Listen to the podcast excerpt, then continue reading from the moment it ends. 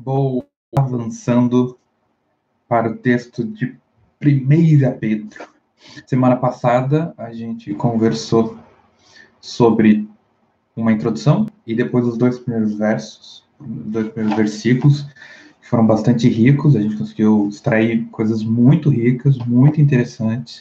Para quem não viu, falamos da presciência de Deus, falamos um pouco sobre a eleição confrontamos algumas interpretações, foi bem bacana. E agora a gente vai continuar o texto. Não sei se a gente vai terminar o capítulo 1 inteiro, porque tem bastante coisa para ver, mas vamos tentar caminhar nessa direção.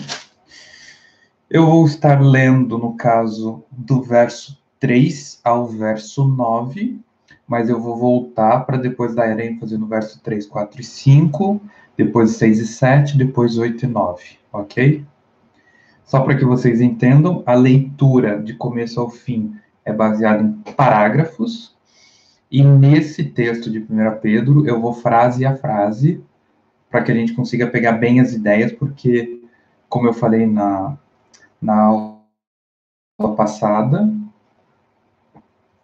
é um texto muito rico e que as frases foram extremamente bem escritas quem redigiu, quem colocou essas palavras sabia exatamente o que estava fazendo, uma pessoa que tinha um nível de oratória muito rica, muito especial, e então cabe a gente ver como essa pessoa construiu a própria formação da ideia que ele vai ter, ok? Então vou começar a ler o verso 3 ao 9.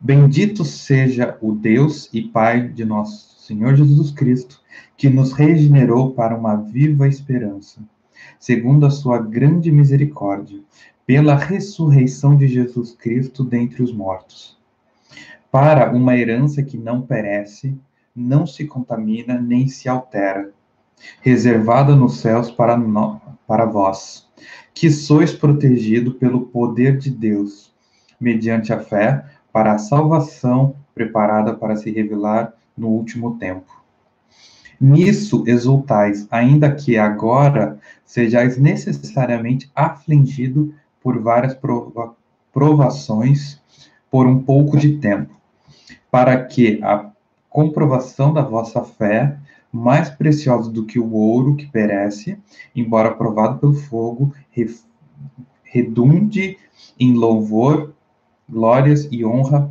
na revelação de Jesus Cristo Pois, sem tê-lo visto, vós o, vós o amais, e sem vê-lo agora, crendo, exultai com alegria inexprimível e cheia de glórias, alcançando o objetivo da vossa fé, a salvação da vossa alma. Esse é a apresentação de toda a temática do livro. Só que eu quero ler novamente o verso 3, 4 e 5, que formam a primeira frase. Neste parágrafo, nós temos três frases, ok? Bendito seja o Deus e Pai de nosso Senhor Jesus Cristo, que nos regenerou para uma viva esperança, segundo a sua grande misericórdia, pela ressurreição de Jesus Cristo dentre os mortos para uma herança que não perece, não se contamina, nem se altera, reservada nos céus para vós, que sois protegido pelo poder de Deus mediante a fé, para a salvação preparada para se revelar no último tempo. Pergunta: é ou não é bem escrita essa frase? Eu fiz questão de ler para que vocês possam perceber a profundidade das escolhas das palavras que o autor colocou. É particularmente muito bonito. Então ele começa bendizendo a Deus. Bendito seja o Deus e Pai de nosso Jesus Cristo. Essa ênfase inicial é muito importante. Mas eu né? Gosto de quando a gente tem essa troca, essa interação. Por que, que ele começa falando Deus e Pai de nosso Senhor Jesus Cristo? Existe um porquê pelo fato dele estar colocando Deus Pai de Jesus Cristo aqui. Alguém arrisca?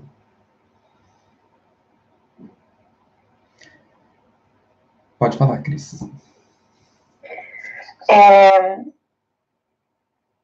eu não sei se eu colocaria em termos de hierarquia, né? Porque Deus Jesus não tem bem uma hierarquia, mas é tipo uma coroa no texto, assim, que, é, que a progressão vai indo, tipo, ele fala de Deus Pai, do Senhor Jesus Cristo, o trabalho né, de Jesus, e então acho que dá um, um toque de autoridade, talvez diria. Um toque de autoridade. Mais alguém? Ana? Márcia? Por que, que é importante começar com bendito seja o Deus e Pai de nosso Senhor Jesus Cristo? Um dos grandes mistérios do cristianismo é você falar da Trindade. É a gente entender como um Deus pode se apresentar na figura de três elementos: Pai, Filho e Espírito Santo. O desdobramento da ação do divino. Só que a figura de Cristo é uma figura que gera um pouco de confusão. Porque Cristo, ele é Deus, mas ele não é a cabeça da Trindade. Deus Pai é o cabeça da Trindade. Por isso que Jesus fala: Eu faço aquilo que meu Pai ordenou para mim.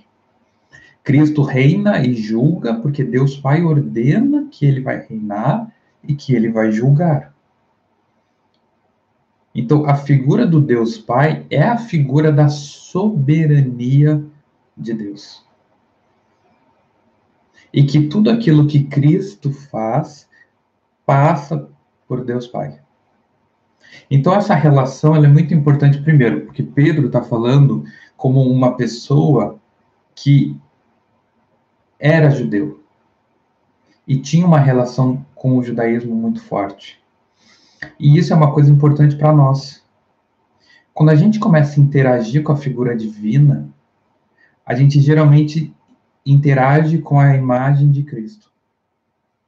Então você trata Deus como se fosse um brother, um amigo, um irmão, um cara de gente boa, alguém com quem você pode conversar e ser bem informal. É ou não é? Só que os apóstolos tinha uma reverência muito grande pela figura de Deus. Os católicos têm uma, uma reverência muito forte para Deus. O evangélico, o protestante, ele não tem uma mesma é, reverência. Ele não trata Deus como aquele que sustenta céus e terra, aquele que é soberano e aquele com quem você estar na presença faz com que você sinta-se que você está morto. A autoridade de um Deus completamente poderoso. E eu lembro que quando eu comecei a minha vida é, na Igreja Batista, foi uma das coisas que me angustiou muito no começo porque eu ia na célula e as pessoas falavam de um Deus muito brother. E eu falava, cara, você sabe que você está falando de Deus, né? Você sabe que você está falando com o Criador dos céus e da terra, que as montanhas se prostram, que os demônios não conseguem fazer nada. Quer dizer, as estrelas se organizam numa sinfonia de louvores a Deus e você olha para ele e briga porque ele não segurou o ônibus. Então, assim, a gente perde essa reverência. E Pedro começa com essa reverência. Né? Olha, já temos uma pergunta aqui. Aninha, obrigado. Mas antes de responder a pergunta, só vou terminar o comentário no sentido de que muito das nossas ações seriam diferentes se a gente tivesse uma relação de reverência mais forte a Deus. No sentido da santidade, no sentido da posição, das ações, das respostas diante do pecado. Porque a Ana pergunta assim: essa questão não é uma reverência a, a, a, a questão de não reverência a Deus é cultural, de onde surgiu esse tipo de comportamento? Nos evangélicos ou no evangélico? Que eu saiba, essa, essa falta de reverência, ela é muito mais uma construção cultural social do que uma construção propriamente evangélica. Só que os evangélicos eles focam muito na figura do, do Cristo, do Cristo, do Cristo, do Cristo, e acaba apresentando um evangelho, sabe, cortado. E, e eu acredito que é aí que mora o problema. A gente precisa conseguir ter a amplitude para reconhecer, porque eu vou dar na minha opinião. Eu acredito que os católicos eles põem muito foco na figura do Deus Pai. Então eles têm uma reverência muito pesada com Deus. E aí as figuras dos filhos deste Deus, Cristo, Maria e tantos outros santos, acabam se tornando essas figuras com quem você pode ter uma relação. Mas a reverência ao Deus Pai é sempre presente. Os evangélicos e protestantes tradicionais costumam dar uma ênfase muito forte no Cristo. E acaba com que o próprio Cristo fala: não nos chamo de servo, mas de amigos, porque falo dos planos. Cristo tem uma relação muito profunda em termos de amigos, de irmãos. Então, essa comunhão de Cristo faz com que as pessoas acabem perdendo essa, essa reverência e tratando Cristo como se fosse um igual. E como um amigo mesmo sempre diz, se você acha que você é igual a uma pessoa, automaticamente você acha que você é melhor que essa pessoa. Muito raramente você consegue ver a pessoa de igual para igual, requer uma maturidade muito grande. O que nos leva a igrejas mais pentecostais que costumam dar foco no Espírito Santo. Então a figura do Cristo se dissipa, a figura do Deus Pai se dissipa dissipa e o foco se torna no Espírito Santo. E aí mora uma problemática muito grande, porque você acaba compartimentalizando a sua relação para com Deus. E aqui você vai perceber que ele vai construir bem organizado e bem amarrado. Bendito seja Deus e Pai de nosso Senhor Jesus Cristo. Então ele fala: do Deus Pai e do Senhor Jesus Cristo, e ele vai falar um pouco mais para frente sobre o Espírito. A Ana complementa. Ainda nessa questão, como podemos mudar? Digo, como eu posso mudar. Olha só, a Ana está abrindo o coração para nós. Então, né, ó. Isso aí. Para que eu possa ser exemplo para outros, ou ensinar a reverência a Deus. Pedro ensina isso neste livro. Sim, Pedro ensina isso neste livro. A gente vai ter essa presença, tanto é que a primeira coisa que ele trata é essa posição diante de Deus. E como é que a gente faz isso? Como é que a gente pode ampliar isso? A gente precisa ampliar o horizonte da nossa compreensão. O problema é que a gente fica na igreja e a gente acaba compartimentalizando a igreja a qual nós frequentamos.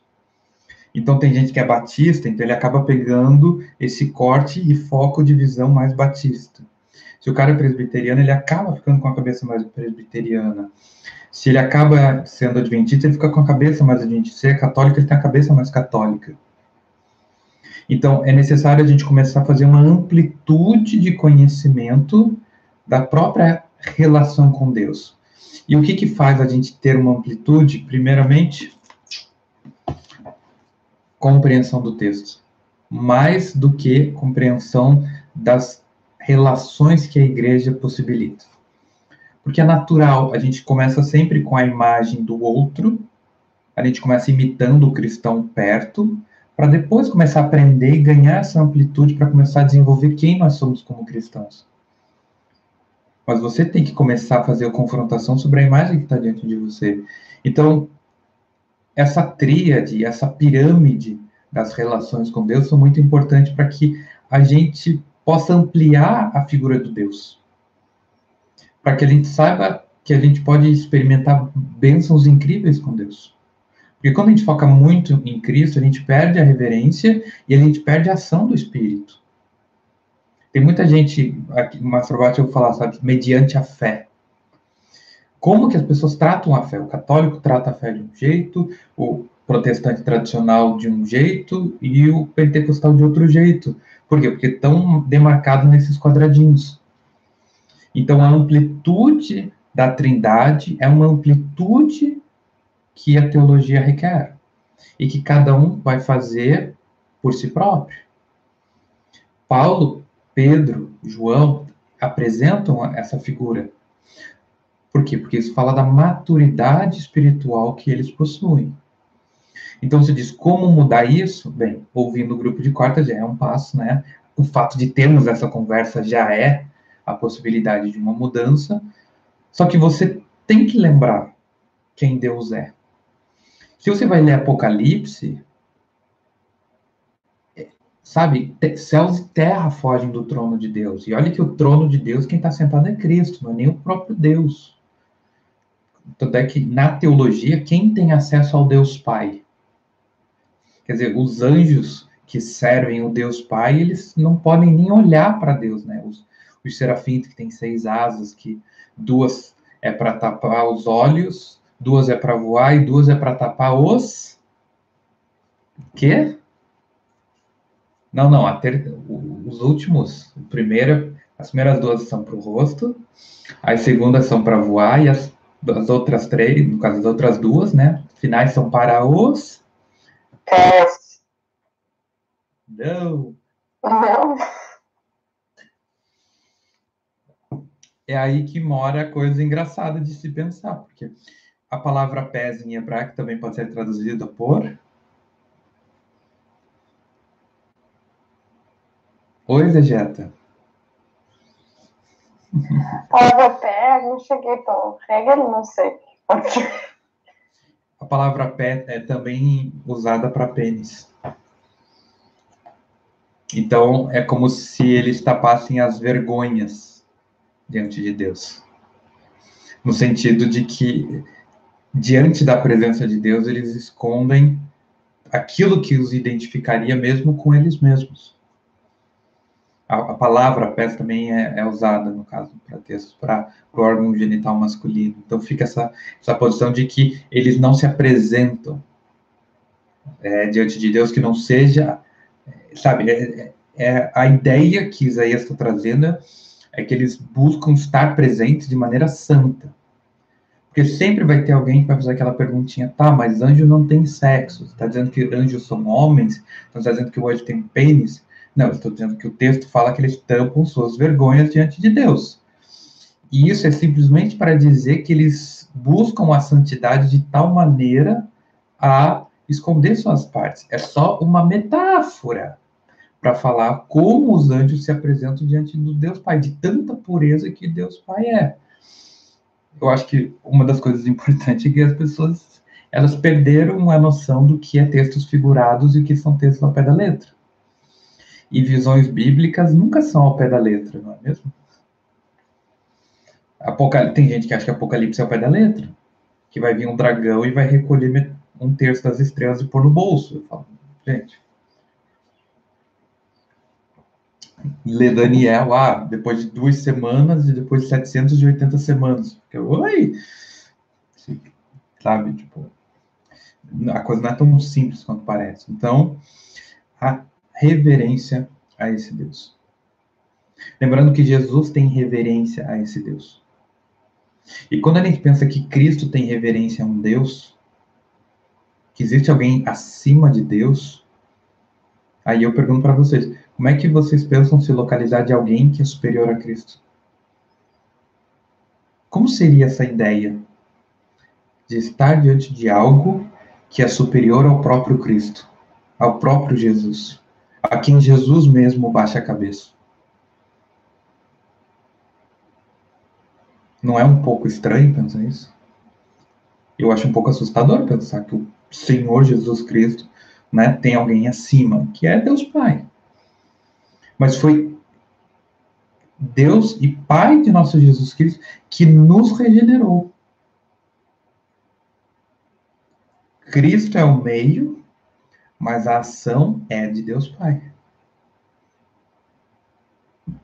Isso ajuda a gente a começar a ter uma posição de maior reverência. Reverência essa que muitas vezes a gente peca, a gente erra, a gente tropeça. E muitas vezes essa reverência vai possibilitar você não pecar. Tanto é que você vai pegar. É, Paulo fala que o seu sim seja sim, que o seu não seja não, e que o que passa disso é maligno. A referência de que você tem que ter uma reverência diante do que está fazendo. E essa reverência está muito interligada de como a gente se unifica com o próprio Deus. E aí ele continua: Bendito seja Deus que, né, nosso, o Pai de nosso Senhor Jesus Cristo, que nos regenerou para uma viva esperança. Segundo a sua grande misericórdia, pela ressurreição de Jesus Cristo entre os mortos. Para uma herança que não perece, não se contamina, nem se altera, reservada nos céus para vocês, que sois protegidos pelo poder de Deus mediante a fé, para a salvação preparada para se revelar no último tempo. Então ele coloca que ele nos regenerou para três coisas.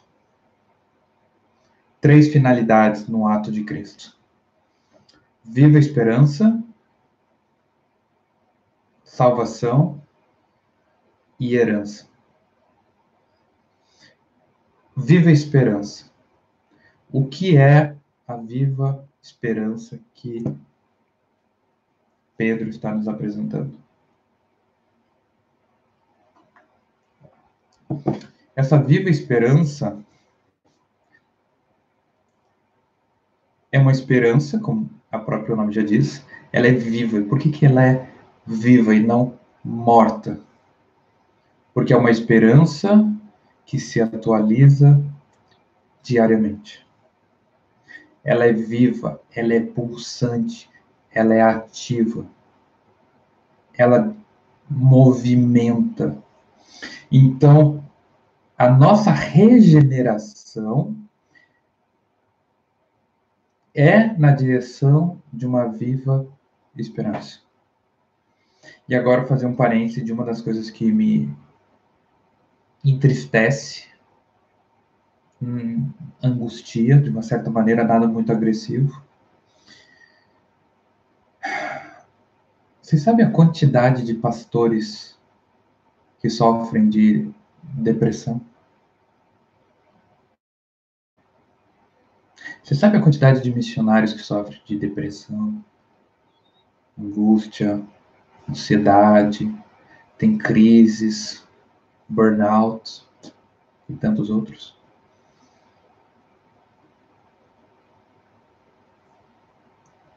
Calcula-se, convenção, estava conversando comigo, meu trabalho com ele falou assim, olha, provavelmente 70% dos pastores sofrem algum tipo de quadro depressivo.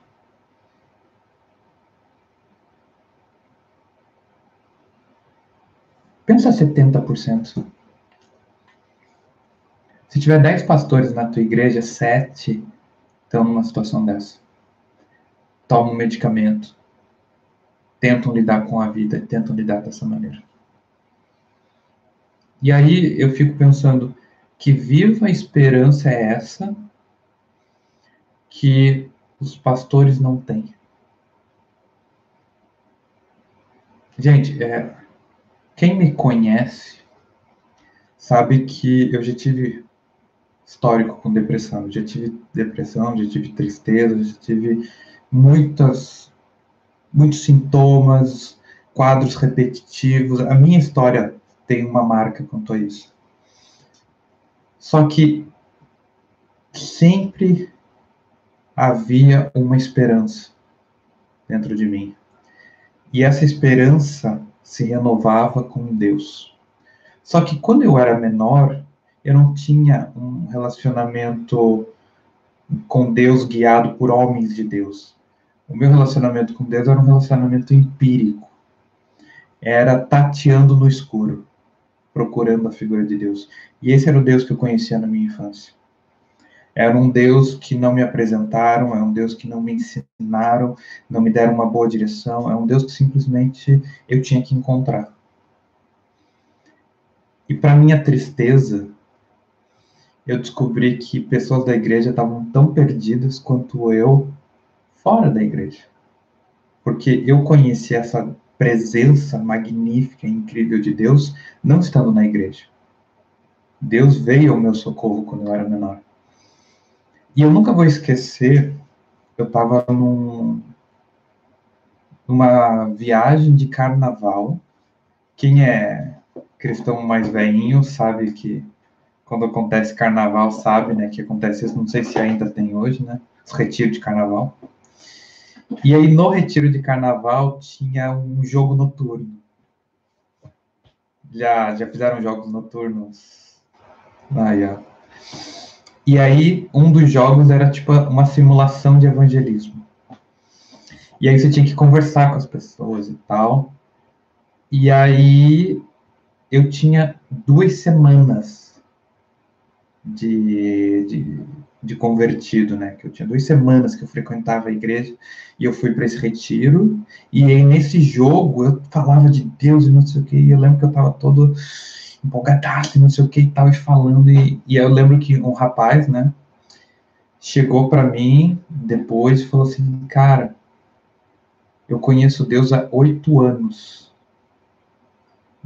Oito anos que eu frequento a igreja. Eu nunca tive isso que você tem por Deus. Tem gente que vai dizer, ah, Mauro, você era novo convertido. Novo convertido é bala da agulha, cara meio loucão, prega pra poste e tal. E, de fato, meu começo foi assim. Só que a minha intimidade com Deus foi extremamente forte quando eu era menor. Só que com o passar do tempo, eu comecei a perceber que pessoas andam no escuro, mesmo frequentando a igreja. Não conhecem a Deus conhecem um rito, conhecem uma prática, conhecem orações, conhecem o teatro. Mas quando foi a última vez que você ouviu a voz de Deus? Quando foi a última vez que você falou com Deus? Conversou com Deus? E eu lembro que eu estava nessa igreja, né, meses depois, e eu conheci uma missionária do Líbano, uma moça incrível. E eu lembro que ela falou uma frase que me marcou muito profundamente. Ele estava falando sobre Deus e eu perguntava dessa fé dela e ela disse assim, Mauro, Deus é mais real para mim do que você que está na minha frente, com quem eu posso conversar, tocar e sentir.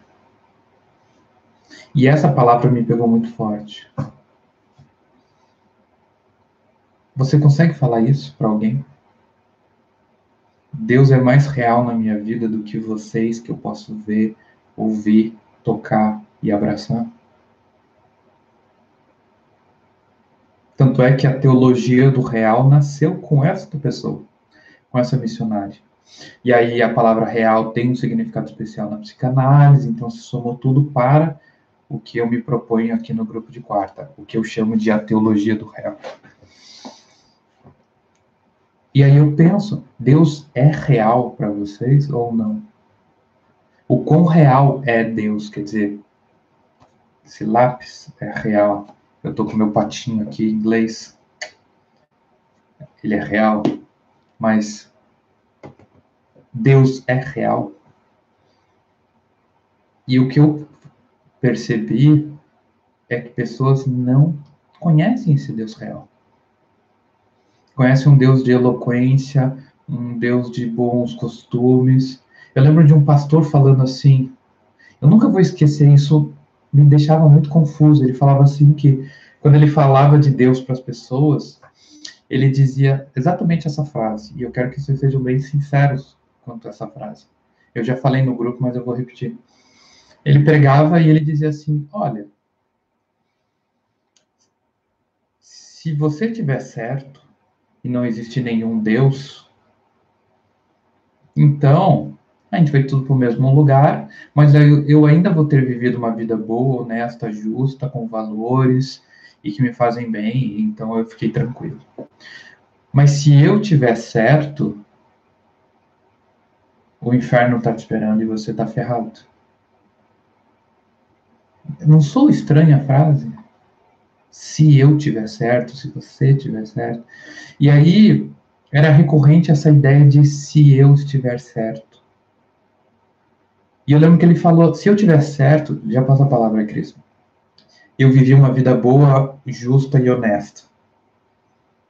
Só que a gente vai ver um pouco mais para frente que o verdadeiro cristão é destinado a sofrer. A marca do cristianismo está muito correlacionada ao sofrimento.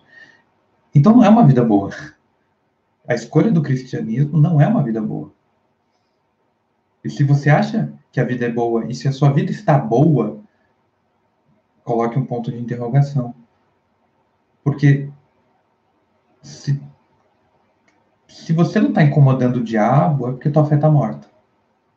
E essa é uma palavra forte. Quer dizer, o quanto a gente incomoda o mundo espiritual. Fala da reverência que a gente tem a Deus e a relevância que a nossa fé tem no mundo. Então a coisa era muito mais no sentido social e muito pouco no poder de Deus. E aí é aquilo que Paulo fala. A minha pregação não vem da eloquência, mas do poder de Deus. Mas diga, Cris.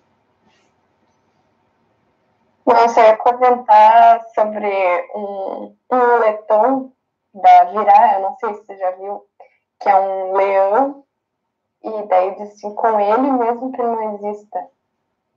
Não. E pra mim, tipo, é a mesma, mesma ideia, né? E pra ser sincera, tipo, eu já pensei assim também, sabe? Tipo, ah, se, se for, não for real, não que tipo, eu sempre tive um relacionamento com Deus de alguma maneira ou de outra, né? Claro que esse relacionamento mudou, mas acho que eu também tinha uma ideia muito mais do, do que é bom né, na lei de Deus. Por exemplo, a lei de Deus é boa, então viver de acordo com essa lei é bom. Né? Então, vai produzir frutos é, bons. Né? Mas realmente a vida é difícil de viver de acordo com valores cristãos, se você pensar bem sobre, né? Então... Sim. Porque se a gente for levar o cristianismo. Opa, Márcia, diga. Eu sei, eu acho que a questão não é tanto duvidar que Deus existe, sabe? Porque vamos supor que você não acreditasse no Deus da Bíblia, mas você acredita no criacionismo, que existe um ser criador que criou todas as coisas. Você acredita num design inteligente. Eu acho que isso não é tão difícil. É fácil acreditar que existe um criador. Não necessariamente o Deus da Bíblia. Sim.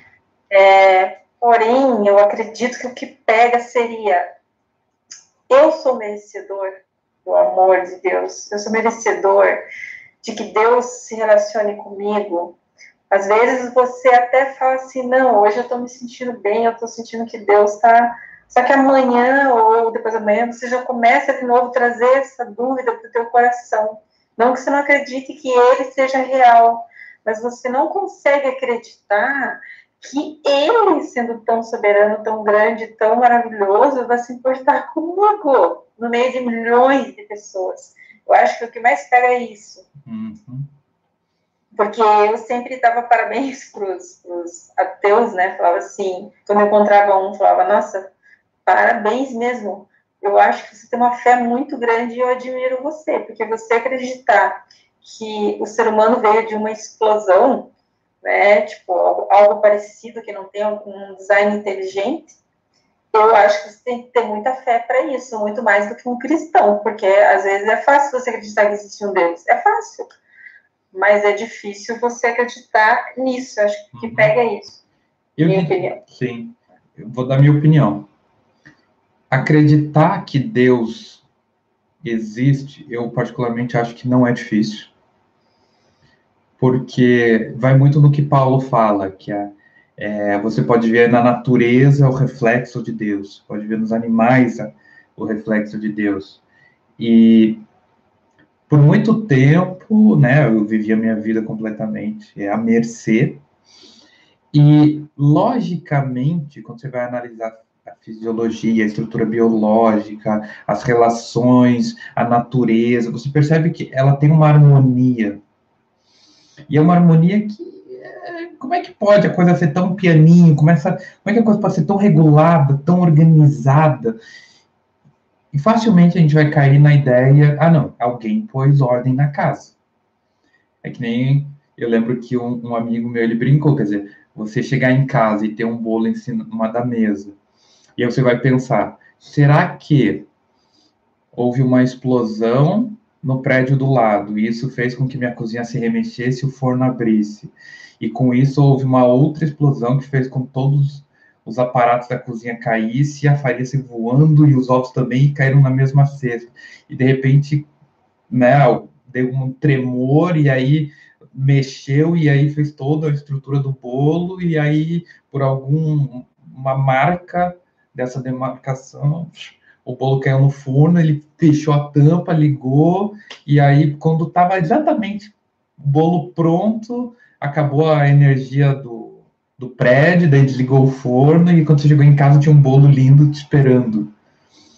E ele querendo brincar no sentido de que, matematicamente, como que todos esses eventos podem combinar no mesmo ponto, né? Ele brincava com isso, como que a coisa pode ser tão orquestrada. Então, você cair no design inteligente, não é tão difícil logicamente. O problema é o Deus da lógica é um Deus simbólico, é um Deus de símbolo. Não é um Deus que se relaciona.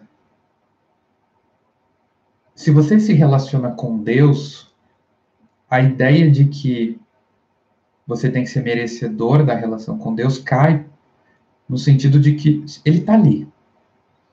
Então, por que, que eu tenho que ser merecedor? Mas ele está ali. E aí, uma das coisas que eu diria para pessoas que se sentem não merecedoras de Deus, eu diria assim: pessoas que não são merecedoras, elas não se dão um valor. E elas acreditam que elas têm um valor. E aí a mentira está que elas querem acreditar que Deus busca valores. Então você não tem o valor necessário para alcançar Deus. Só que o relacionamento não é baseado no que a gente tem de valor. Então não é uma questão de merecer. Tanto é que Paulo fala que a, a salvação vem pela fé e não pelas obras, para que ninguém se considere merecedor da salvação. Então, o ato de, de você ficar na ideia do merecimento é a ideia de você achar que existe algo que vai ser mediador da tua relação com Deus. Por quê? Porque você está projetando a tua relação e mediação com seus pais para com a figura divina. Porque o pai fala, você tem que ser merecedor, você não fez mais do que obrigação. Então a gente acaba imprimindo muitas coisas dos nossos pais no Deus Pai. Isso é outro problema que a gente tem. E como é que a gente vence essas armadilhas psicológicas? Como é que a gente vence essas mentiras sociais? Como é que a gente vence esses tropeços da igreja? Com Deus real. Com um Deus que toca e você sente. Um Deus que você tem algo tão real que é impossível você dizer que não sentiu. Porque ele é real. Não é um Deus que faz sentido. Porque Deus não faz sentido. Lembro que eu estava conversando com uma menina, estava tentando explicar, e ela, ah, mas isso pode ser a mesma coisa de uma energia, isso pode, tipo, ela está toda hora argumentando, cara, como falar de algo que é real? Como falar de uma coisa que é, é sólido e concreto? Deus é sólido e concreto, eu ouço a voz dele. Ah, mas você ouve a voz dele que nem a minha? Não, é diferente. Quer dizer, passar dessa figura de um Deus imaginário para um Deus real só existe um jeito: o relacionamento.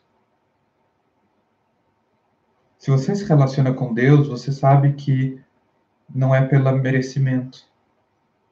Você tem contato com esse cara. Mas eu tô falando de mim, é a minha compreensão. Então, se você discorda, peço que fale para que a gente possa enriquecer mais ainda a conversa. Mas eu conheço cristãos que, que têm a mentalidade do merecimento, geralmente são aqueles que nasceram na igreja. São pessoas que cresceram em famílias cristãs.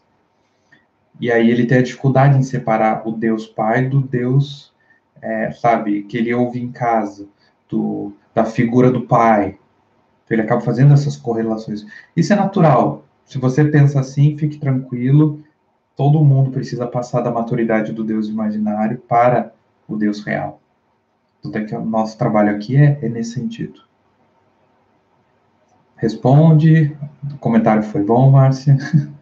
Gostei bastante. É, inclusive, a comparação do, do bolo foi sensacional, foi muito legal. É, bom, eu, eu, acho que respondeu bem, assim, da questão toda. Então, quando você vai falar do, de Deus para uma pessoa, é, você, então, o certo seria, então, não focar se Deus existe ou não, né? Não tentar provar a existência de Deus, porque, de repente, a maioria das pessoas já acredita que existe um Deus mas sim, então, tentar fazer com que a pessoa tenha esse, essa, esse relacionamento vivo, né? Um relacionamento vivo sim. com Deus. Né? Eu costumo dizer assim: imagina que você está namorando. Você conheceu seu boy magia, né? Você conheceu todos os encantos desse homem, e aí você chega para o grupo e fala: gente, conheci um príncipe, conheci um homem lindo. As pessoas não vão duvidar se a pessoa existe ou não existe. Não, é legal. E aí você vai começar a contar sobre essa pessoa. E as pessoas vão querer conhecê-la. Pô, quando alguém vai conhecer, né? Esse, né? Esse cavaleiro, este homem tão incrível que você está descrevendo, entende? não fica. A primeira pergunta não é, ah, será? Acho que ela está viajando, hein? Acho que esse homem não existe, hein? Agora, tem gente que começa a falar, fala, nossa, porque ele é lindo, incrível, maravilhoso, sexy, não sei o quê, rico. É tudo isso mesmo? Geralmente as pessoas duvidam que a pessoa seja tudo o que você descreve. Mas o primeiro ato não é duvidar a existência. Quer dizer, quando a gente fala de Deus, a questão da existência de Deus, não, não, não, se ela está em pauta, é porque tem dúvida. E aí eu digo, pega uma coisa concreta que esteja no teu lado e tenta falar para você que isso não existe. Algo concreto, algo que você pode tocar, você pode bater, que você pode sentir. Tenta dizer que isso aqui não existe. Parece coisa de louco. É assim que a gente tem que falar de Deus. Só que para você ter a certeza de que ele é como esse copo, você tem que tocar, você tem que sentir. Isso tem que ser real na sua vida. É isso que Paulo fala. A minha pregação não é eloquência, mas é em poder, no sentido de possibilidades reais com Deus. E é isso que a gente tem que buscar. O toque real de Deus. Lembra quando eu falei sobre a oração? Vocês devem lembrar da história que eu orei, orei, orei, passou uma hora e nada, e duas. E... Eu estava procurando um Deus real. Não um Deus que iria acalentar, mas um Deus real. E depois de quatro horas e 40 minutos clamando, este Deus apareceu. E eu senti a presença dele de maneira extremamente intensa, real. Era uma presença real. E você só vai conseguir passar isso nas suas palavras se isso for real na sua vida. Para mim, esse é o ponto central. Isso é o que alimenta essa viva esperança. Porque ele vai falar no verso 5, mediante a fé. Então, a salvação, a herança e a viva esperança estão ligadas na mediação da fé. E eu já bati várias vezes aqui a tecla sobre fé. Vocês lembram? E eu falo o quê? Que a fé é uma relação de relacionamento com Deus. De você ter uma intimidade com essa figura de Deus. E não simplesmente achar nele. Tanto é que a nossa má compreensão da palavra fé ficou tão ruim que quando as pessoas fazem apostas, elas dizem o quê? Vou fazer uma fezinha. Não, eu tenho fé que eu posso ganhar na loteria. Fé virou sinônimo de aposta. Poxa, tenha fé na sua irmã, né? Como assim? Ter fé na minha irmã? Pô, tenha fé, o Brasil vai recuperar-se desses problemas econômicos. Como fé no Brasil? Como que. Entende? Vira uma coisa delirante. Por quê? Porque a fé se tornou delirante. Por quê? Porque a fé se tornou muito mais uma, uma lógica do que uma experiência. Diga, Cris. É, é muito interessante estar no mestrado, né? Principalmente num contexto secular, onde o texto bíblico é destrinchado de, de todas as maneiras possíveis, né? E para mim tem sido, na verdade, uma experiência muito legal. Legal até não palavra, mas enfim, tem sido muito bom ver como o meu relacionamento com Deus cresceu mediante a todos esses desafios, né, que são colocados para mim no mestrado, que para mim, tipo, não são desafios, porque o Deus com quem eu tenho um relacionamento, ele não está ligado a um texto que tem, vamos dizer assim, é, como que eu posso falar? É um texto que tem um desenvolvimento ligado a Deus, vamos dizer assim, mas o fato de, de certos pontos serem questionados no texto não me fazem questionar Deus. E eu sei que isso acontece com muitas pessoas que entram nesse, nessa, né, é, nesse campo né, da teologia. Por isso que eu acho que a teologia não é para todos, porque acho que requer um, um grau de experiência muito grande. Para mim, é muito interessante, porque eu até converso com as pessoas do mestrado e tudo, é, que eu vejo essa necessidade de, de trazer isso para a igreja também, sabe? É, de que o seu relacionamento com, com Deus, ele, ele tem que estar. Tá, não ser independente da Bíblia, obviamente, mas independente do quão perfeito o texto é. Né? Porque eu acho que essa aposta está muito ligado com uma aposta no texto também, né? Tipo, é, a Bíblia é perfeita, não erra, é, não tem nenhum. E, e daí a fé vira isso mesmo, eu acredito. Você tem que acreditar que a Bíblia né, veio da boca de Deus. Veio Então, não sei. Não, mas eu acho, eu acho importante isso, porque quando você conversa com um amigo por mensagem, você escreve coisa errada. Eu lembro que eu estava mandando mensagem para um amigo e eu per perguntei para ele: ah, e aí, vamos, vamos sair, a gente pode pegar um copo, que é uma expressão francesa para sair beber alguma coisa. Ah, pegar um copo, mas a palavra copo é verre em francês, que é V-E-R-R-E. Só que o corretor, ele, em vez de colocar dois R's, ele colocou RT. Então saiu vert. E o vert é verde, tipo, vamos sair pegar um verde, deu, cara. Oi? Eu acho que seu corretor errou, mas imagino que você esteja falando isso. Eu, exatamente isso.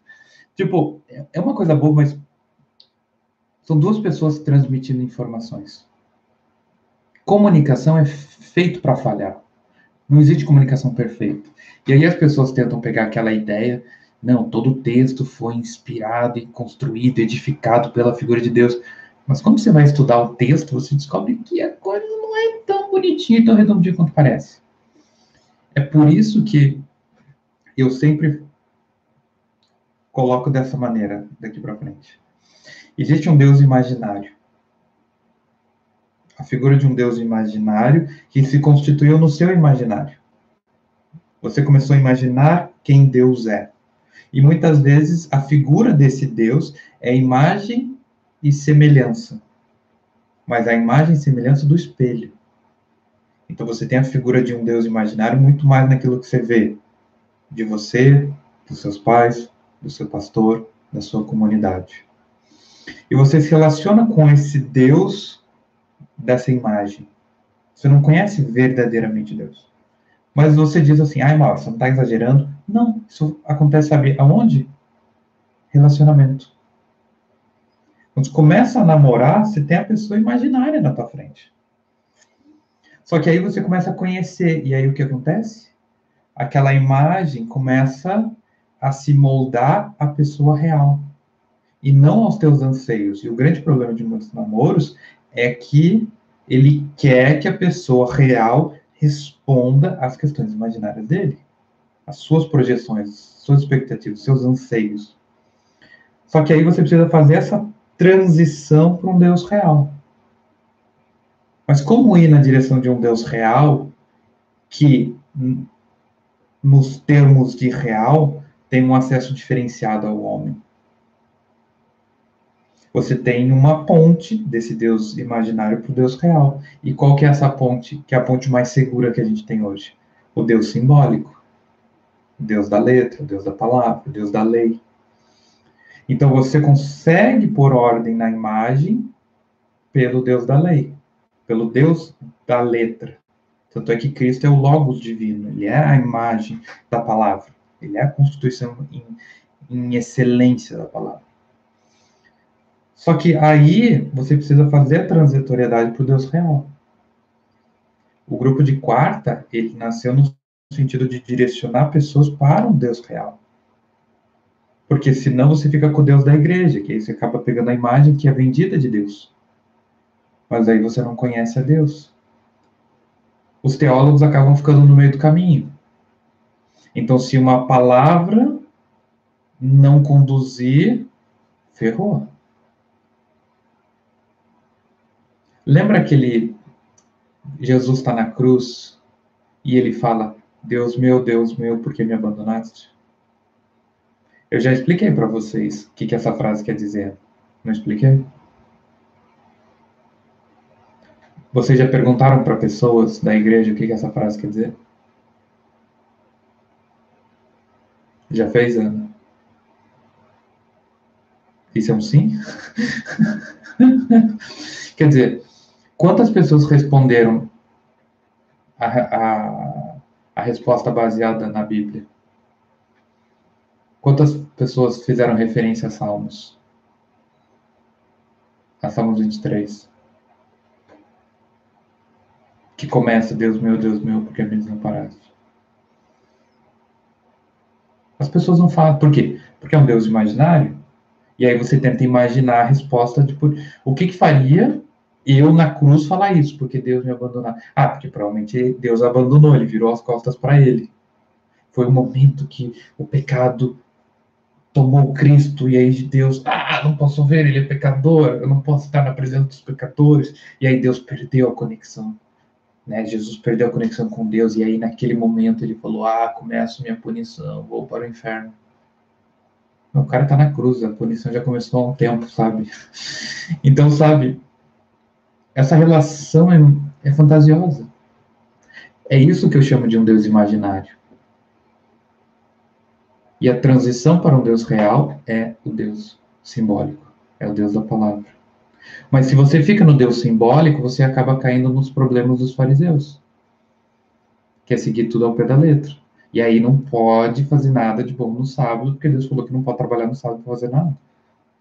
E aí Deus tem que vir pessoalmente falar, gente, o sábado foi feito para abençoar a vida de vocês e não para vocês servirem o sábado. E a galera fica enfurecida com essa frase.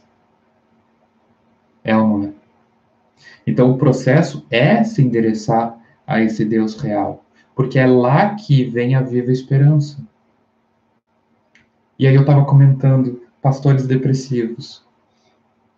Eu vou ser bem ousado e um tanto quanto sacana como é que uma pessoa pode ter um Deus real e uma viva esperança e ser depressivo?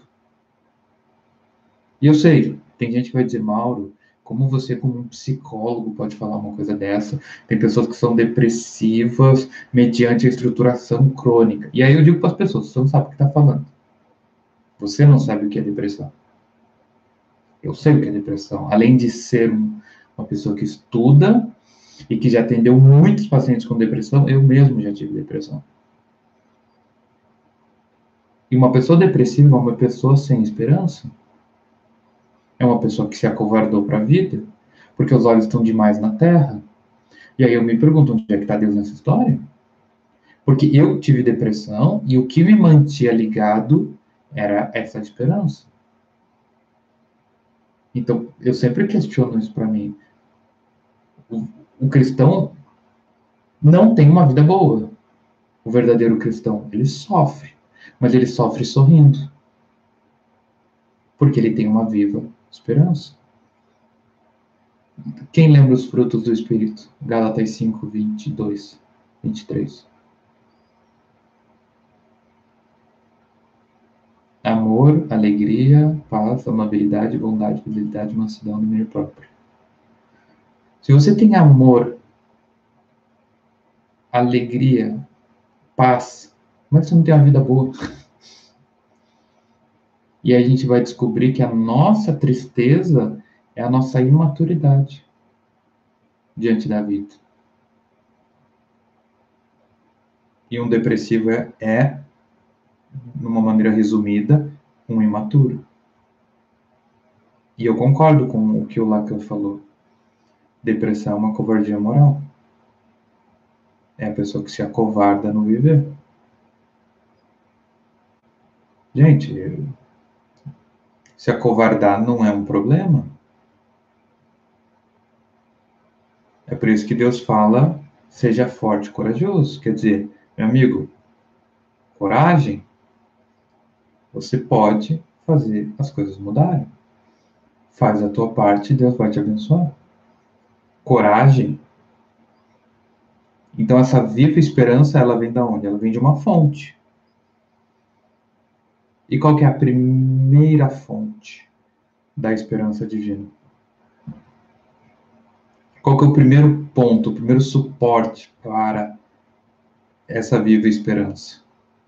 Que inclusive responde bem aquilo que a Márcia falou sobre as pessoas não se considerarem merecedoras de Deus. O texto diz: segundo a sua grande misericórdia. E o que, é misericórdia, não é mesmo? Só para ajudar, misericórdia está ligado com miséria. Alguém já testemunhou miséria?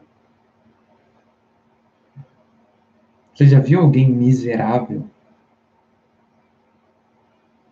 Quando você vai, sabe, numa favela, você vê gente, sabe, destruída, é uma pessoa miserável. Morador de rua, miserável. Você vê aquelas fotos das pessoas na África morrendo. Miséria. Miséria, o cara não tem nada, tá? Destruído, tá? Fudido. Misericórdia é o quê? É uma atitude de amor diante da miséria do outro. Então Deus tem grande misericórdia com a gente, quer dizer, ele sabe a merda que a gente é. E ele ainda assim decide estar ao nosso lado. Não porque você é alguma coisa, mas porque ele é alguma coisa. Se você quer, se você olha para você nessa relação entre você e Deus, aí você acha que você não é merecedor. Mas só existe conexão devido à grande misericórdia de Deus. Deus começou a relação entre nós e Ele. E Ele sustenta. Né? Que tem a parte para baixo que diz assim: que sois protegido pelo poder de Deus. Deus nos protege. Então, qual que é a primeira fonte de esperança? A misericórdia de Deus. Você está triste, Mauro? Estou solteira, estou sozinha, meus amigos não estão ao meu lado, tenho sofrido, a vida está complicada, o trabalho não está rendendo, parece que nada funciona, os meus desejos, os meus sonhos não estão fluindo. Qual é a primeira esperança que fomenta as nossas ações? A misericórdia de Deus. Deus é misericordioso para com seus filhos. E quando ele diz coragem, ele diz: faça e eu vou te abençoar. Acredita e eu te darei suporte. Porque eu te amo. Essa é a porta que Cristo abriu para nós. Esse é o primeiro suporte que a gente tem que ter a misericórdia divina. Se você acha que a tua vida é destinada à, à solteirice, à morte, a... não caia nisso. Deus é misericordioso. Mas lembre que Deus também é justo. E Deus está confrontando você para que você melhore para você ter aquilo que você quer. Mas Deus é misericordioso. Então a misericórdia de Deus nos sustentará. Então, segundo a grande misericórdia de Deus, pela ressurreição de Jesus Cristo dentre os mortos. Se Deus nos deu a Cristo, não daria a Ele todas as outras coisas? O que, é mais caro para Deus, né? Um marido ou Cristo? O que é mais caro para Deus? Cristo ou um trabalho? Uma fortuna? Uma família? Um ministério? Se Deus te deu algo tão incrível, não te daria uma coisa tão pequena? Pensa, a gente vai num café e eu digo, ó, tá liberado, pega o que você quiser. E aí você vai lá e pega aquela torta, aquele milkshake, aquele café, faz a festa. E aí no finalzinho, na hora de pagar, você vê aquelas, aquele sete belo que você faz anos que você não come. Tá? Hum, a pessoa já te pagou 40 reais de lanche. Você acha que a pessoa vai dizer não para uma sete belo de 15 centavos? É a pergunta, o que vocês acham? Não, não, pera aí, você já gastou 45 reais em, em torta e café, agora você vai querer 15 centavos para pegar uma sete belo?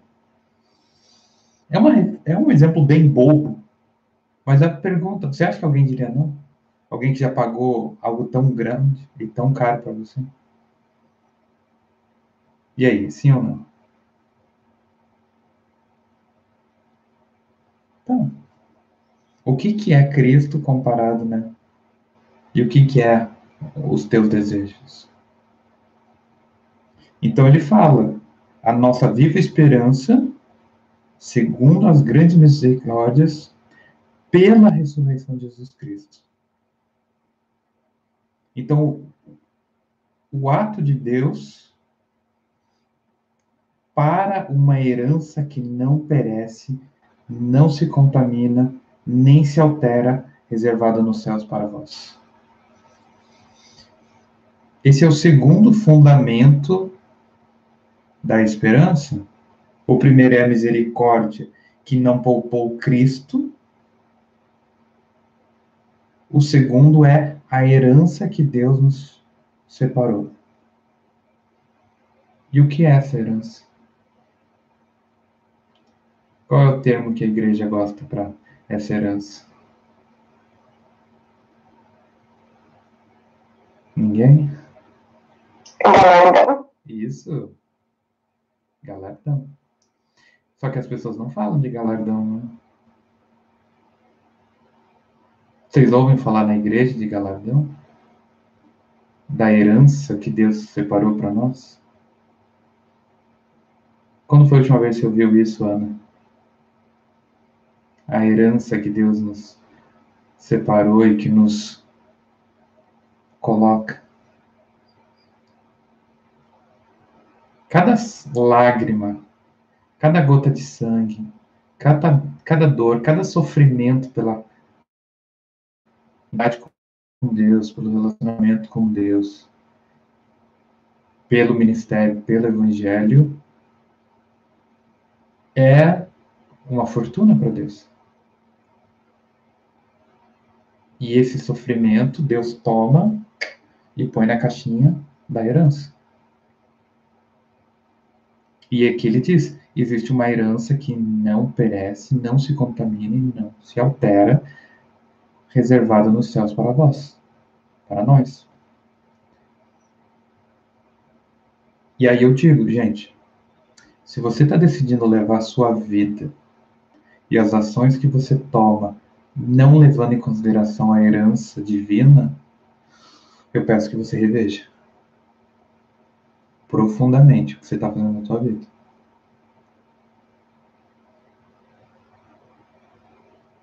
Por quê? Jesus nos aconselha isso.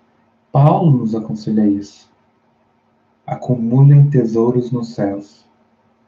Vocês conhecem essa expressão, conhecem?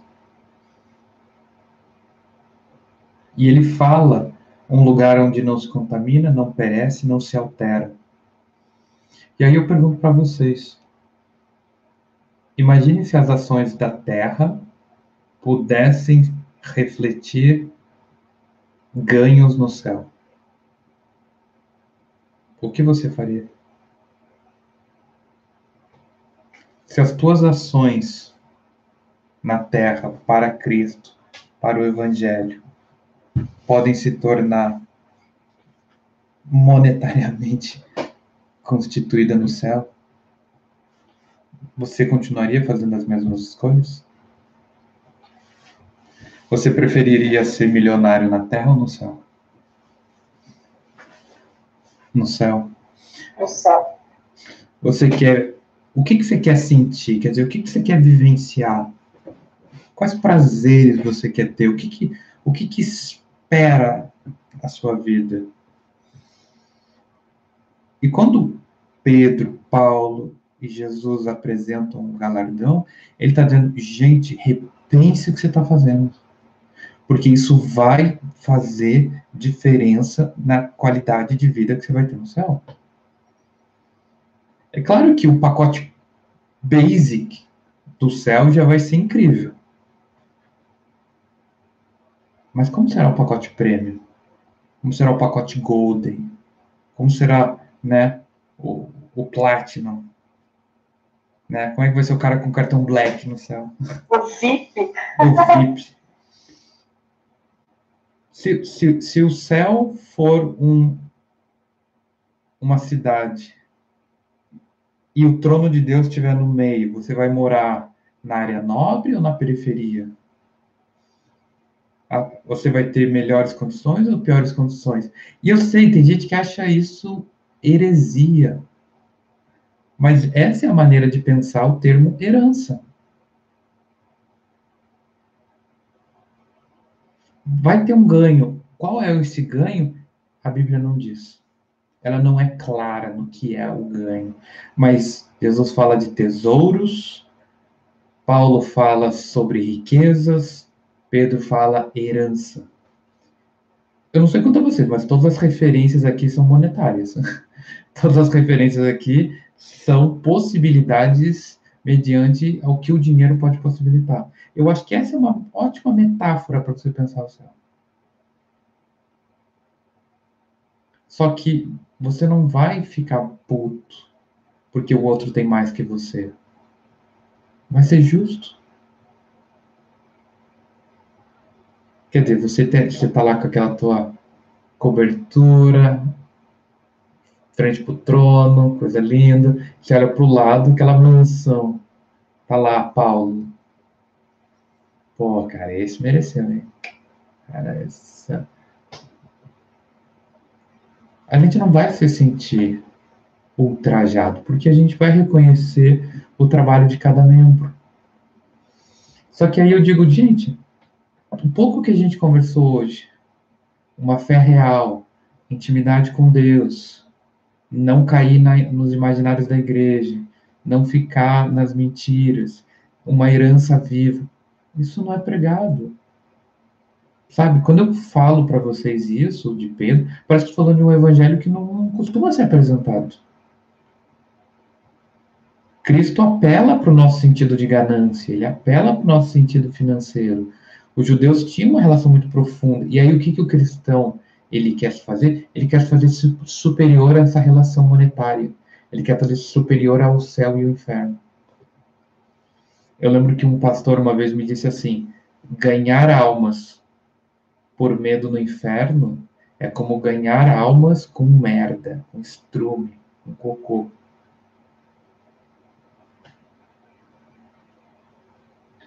Eu falava, brother, tu tá dizendo que a criação do inferno, que é a aplicação da justiça divina, é merda? É esterco, é cocô, é lixo? Ganhar almas para Deus por medo no inferno, eu acho que é muita sabedoria. Mas a tua própria frase já está errada. Ganhar almas. Como se fosse o caça-fantasma, né? Você joga lá e vai pegar a alma da pessoa. Ah, Deus, peguei uma alma, peguei uma alma, olha aqui, ó, tá um coitadinho sem alma. Não se ganha almas para Cristo, se apresenta pessoas a Deus. Começa por aí. E segundo, se você criou temor na pessoa, mediante o inferno, ela fala, fudeu, isso aqui é sério, deixa eu me ver com esse Deus real, e aí Deus real é to te toca, muitas coisas se transformam. Quer dizer, a pessoa fica querendo aquela coisa romântica de pessoas que se apaixonam por Cristo. Essa é a boa conversão. Pessoas que caem de amores por Deus. Ah, ele é tão lindo, ele é tão maravilhoso, é meu surfista. Toma no cu. Não importa como as pessoas vão chegar, o importante é que elas cheguem a Deus, que elas ouçam a Deus, que elas se relacionem com Deus. Lembra que eu estava falando sobre a questão da homossexualidade? Que Deus falou mal? Não é para você entrar na discussão sobre questão de pecado, sobre questões bíblicas, é para você conduzir pessoas a Cristo. Deixa que eu me viro com isso. Quem convence o homem do pecado é Deus. Deixa Deus conversar com a pessoa. Conduza pessoas a se relacionar com Deus. E a igreja ganharia muito mais conduzindo pessoas a Deus do que conduzindo pessoas à santidade. Porque a gente vai falar sobre isso um pouco mais para frente o que, que quer dizer ser de santos como Deus é santo. É um pouco mais para frente. Não sei se a gente chega hoje. Diga, Márcia. E eu percebo uma coisa, né? Que é impossível você, tipo, separar Deus. Uh, você, ah, eu vou num bar, por exemplo. E daí você pensa assim, ah, eu vou deixar Deus em casa e eu vou pro bar, porque Deus não combina com o bar mas eu vi assim que é impossível. É como se você tentasse colocar um sol diante de uma peneira. Não tem como. A partir do momento que você está com Deus, assim, fatalmente você vai falar dele ali naquele bar. Você vai, tipo, é assim, impressionante. Às vezes até tem, passa pela tua cabeça alguns momentos. Uh, não, vou lá me divertir, quero esquecer de tudo, só que não tem como. Não tem como. E não é uma coisa forçada, não é uma coisa que você fala assim, ai, é, eu vou fazer isso para não me sentir tão mal porque eu tô lá. Não, na verdade não, na verdade você nem quer. Mas o negócio vai para isso. É incrível. Sim. É interessante, assim. Não, e é mesmo. Você vai, eu tô em café, bar, restaurante, eu vejo às vezes a pessoa, eu, eu oro, eu falo, pô, Deus, cuida dela, abençoa ela umas coisas boas, mas por quê? Porque isso fala da nossa relação. E isso é uma coisa que eu acho engraçada. Ah, eu vou no baile, então eu não posso ir com Deus. Mas por que não? Jesus era condenado por estar perto das, das prostitutas, dos glutão, dos bêbados. Jesus ia pro bar. Jesus não ia só pro para aquele bar esportivo. Jesus não ia só para aquele restaurante. E aí pede uma garrafa d'água com gás para ser diferente. Então, mas tem uma amiga minha, assim, da igreja, né? Ela, tem até ministério na igreja, assim, bem firme mesmo, pessoal. E daí, tipo, ela foi, né, num, num bar comigo e ela disse assim pra mim: Olha, não sei, não sei o que ela falou. O Espírito Santo com certeza não entrou com a gente. ele não está aqui. Porque o Espírito Santo não frequenta esses lugares. Ele não. Daí eu fiquei pensando, falei, meu Deus, será que ele não está mesmo, né? É, é, nem adianta pedir pela ação dele aqui, porque realmente ele não está. Isso que a gente estava assim, num lugar, né, tipo, legal, assim, não era nada. Não era um bar de rock. Não, não, pior que rock é do bem. Não era nem funk. Não era um. Deus não vai no batidão. Mas eu achei engraçado. Não foi isso, porque assim, meu Deus do céu, foi muito forte aquelas. Mas, é, mas essa mentalidade que é triste, qual, você acha que Deus é contra se divertir? Se, se Cristo tivesse, você acha que Cristo não iria num bar? Só que o texto diz que ele ia em lugares onde as pessoas bebiam. E onde é que as pessoas bebiam naquela época? Na praça? As pessoas bebiam em qualquer lugar, e Jesus estava com essas pessoas em qualquer lugar. A ação do Espírito, as pessoas acham que a gente tem que ser aquele monge que só pensa em ações divinas, no sentido de você transcender o ser humano na direção de um anjo. Você tem que se tornar um anjo na terra, você tem que ser um, um ser que não cai nas coisas do corpo. Mas Deus fez o corpo. Ah, Mauro, mas está falando da carne. Não, a palavra carne em grego, que é a xa, ela fala de natureza humana. Ela fala daquilo que nos constitui como seres. Ela está falando disso aqui, ó. Está falando desse corpinho. Está falando de carne. Está falando de genética. Ela está falando de apetite. Está falando daquilo que nos faz humanos. Qual o problema de tomar uma cervejinha com Deus? pecador, imundo, maldito, vai cair um raio na sua cabeça. E aí você vai descobrir que os grandes cervejeiros europeus eram tudo monge. Olha só, Salmo 104,15. O que fala Salmo 104,15, hein, Cris? Vamos ver. Eu não conheço esse texto de cabeça. Se for um boteco divino. Tem começado 14. Salmo 104, verso 14. Fazes crescer ervas para os animais e verduras para os homens, de modo que da terra ele tire o alimento, o vinho que alegra o coração, o azeite que faz reluzir o rosto e o pão que lhe fortalece o coração.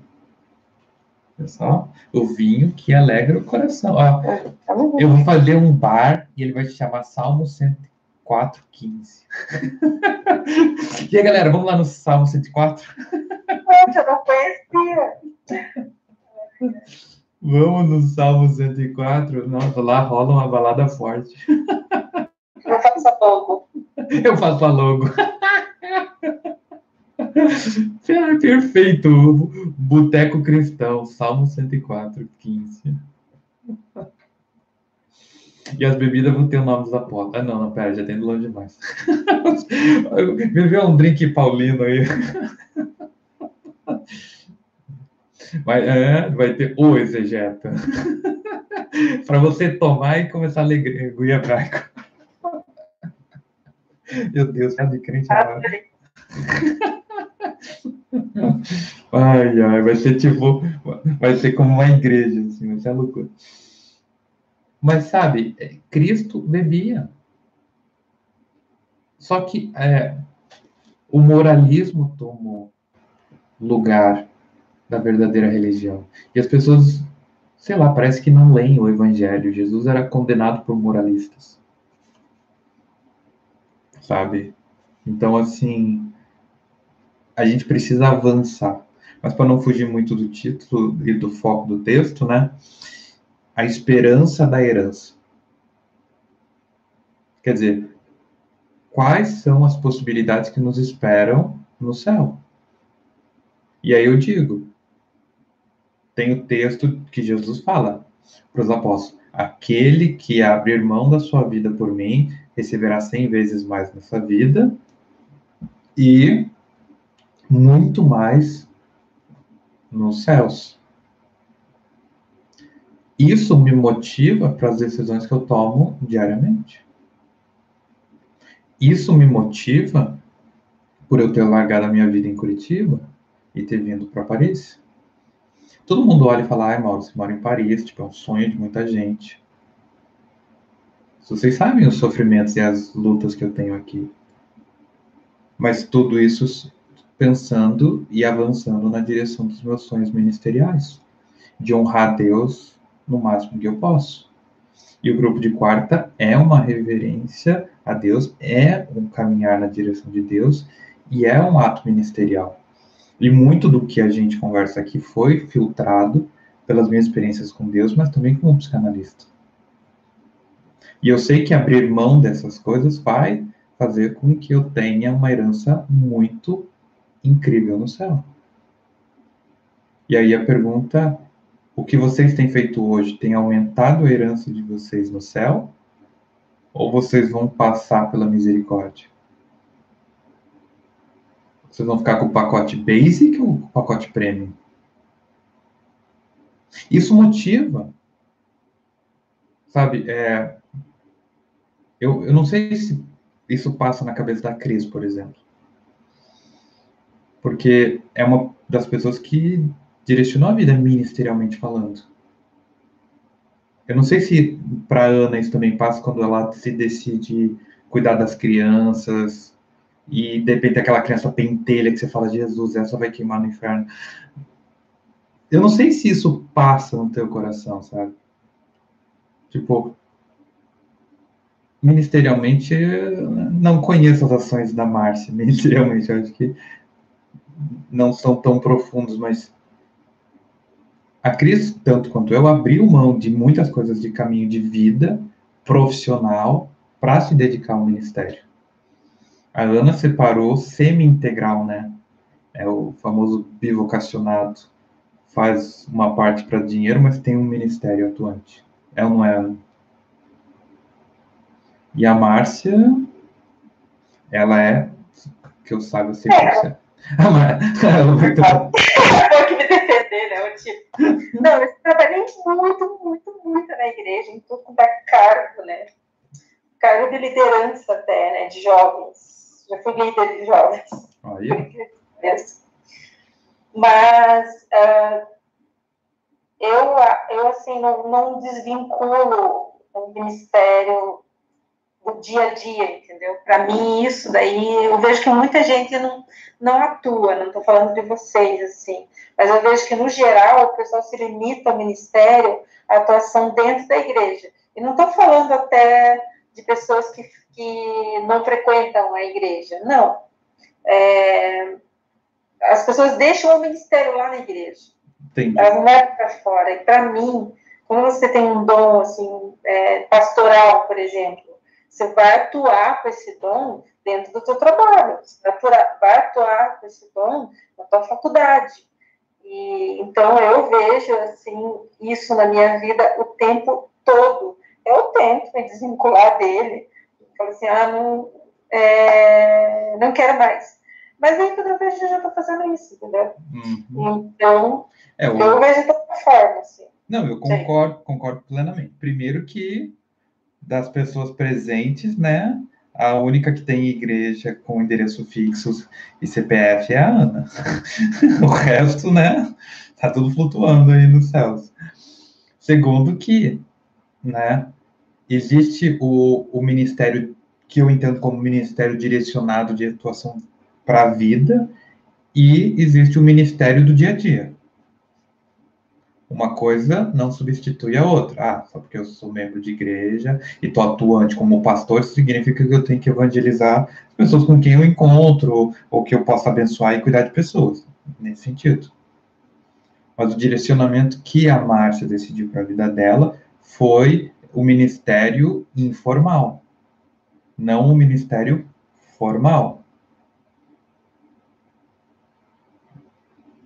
Entende? Concorda? Você tem a profissão, tem o seu trabalho, você é design, e é importante, a gente não pode ser um corpo somente de pessoas que sejam ativamente é, cristãs, e aí a gente não tem outros profissionais. Eu sou psicólogo. Eu não tenho uma atuação ministerial 100%.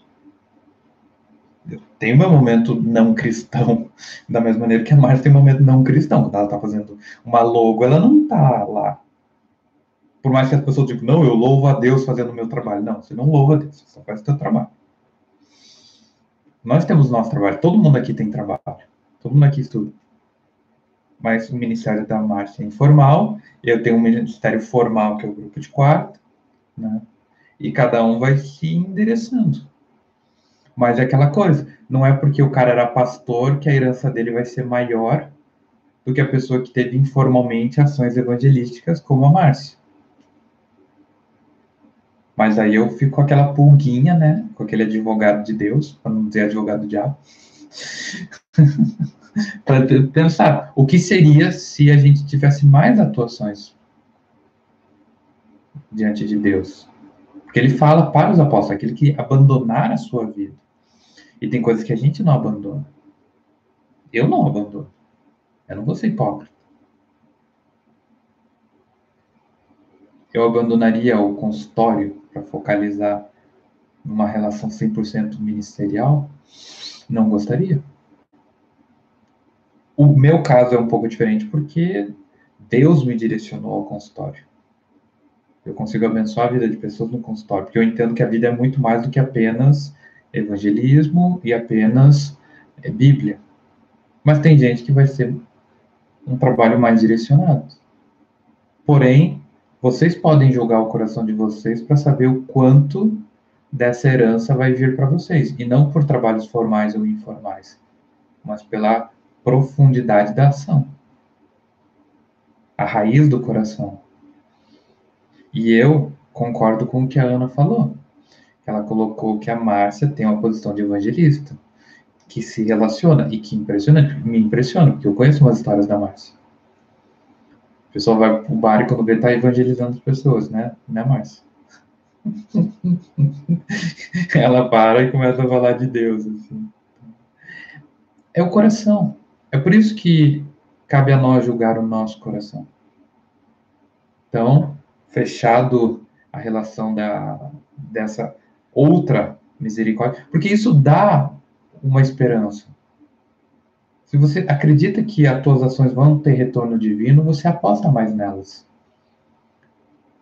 E não apenas porque a gente tem um amor que nos, sabe, que nos impressionou e que nos constrange de tal maneira que faz com que a gente faça. A gente quer compartilhar isso, que é bom demais. Mas naquele momento em que a coisa balança, é a esperança que sustenta. Não, não, pera. Esse suor aqui, Deus vai honrar. Esse sangue Deus vai honrar, essas orações Deus vai honrar. O que nos leva no segundo ponto, que é vocês são protegidos pelo poder de Deus para a salvação. Então ele reforça a ação divina no sentido de proteção e condução da salvação.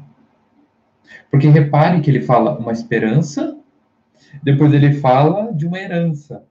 Quem lê vai pensar, meu Deus, o que vai ser da minha vida na Terra, né? Se eu vou estar esperançoso e aí o benefício vem depois da morte, como é que vai ser minha vida nessa Terra, não é mesmo? E o que, que ele fala? Vocês são protegidos pelo poder de Deus. Nós somos protegidos pelo poder de Deus. E aí, quem lembra de Filipenses? Filipenses 4. 4, 7.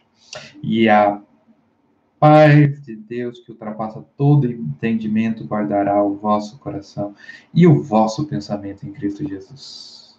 Lembra? Verso 6 é: Não andeis ansiosos por coisa alguma, pelo contrário, seja a vossos pedidos plenamente conhecidos diante de Deus por meio das orações e súplicas com ação de graça. Lembra desse versículo? O poder de Deus guardará o nosso coração, guardará a nossa vida, guardará a nossa nossa trajetória nessa vida.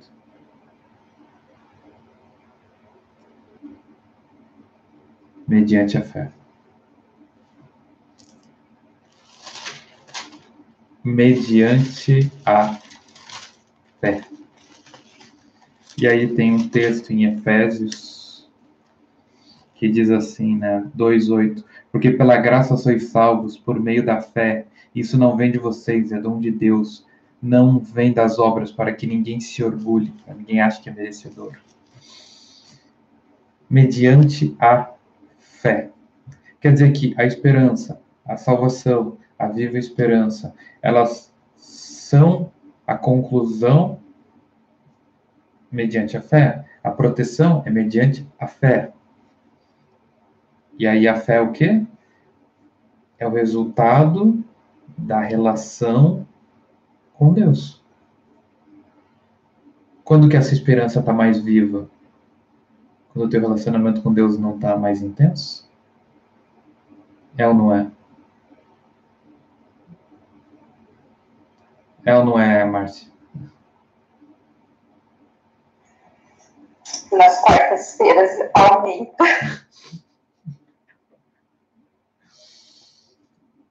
Obrigado. Hein, Ana? Acho que a Ana travou. Travou mesmo. ai, ai. A esperança, ela cresce de maneira muito intensa quando a minha intimidade com Deus está mais forte. Por exemplo, louvor é algo que nos dá uma viva esperança. Ele vai falar um pouco mais para frente sobre a questão do louvor. Mas é interessante a gente pensar isso. Que quanto maior intimidade com Deus, mais viva é a nossa esperança mais forte é a, nossa sensação da salvação e mais forte a nossa herança está se tornando. O juro só está ó, subindo. Mas é interessante que ele diz assim: para a salvação preparada para se revelar no último tempo. O que ele quer dizer com isso?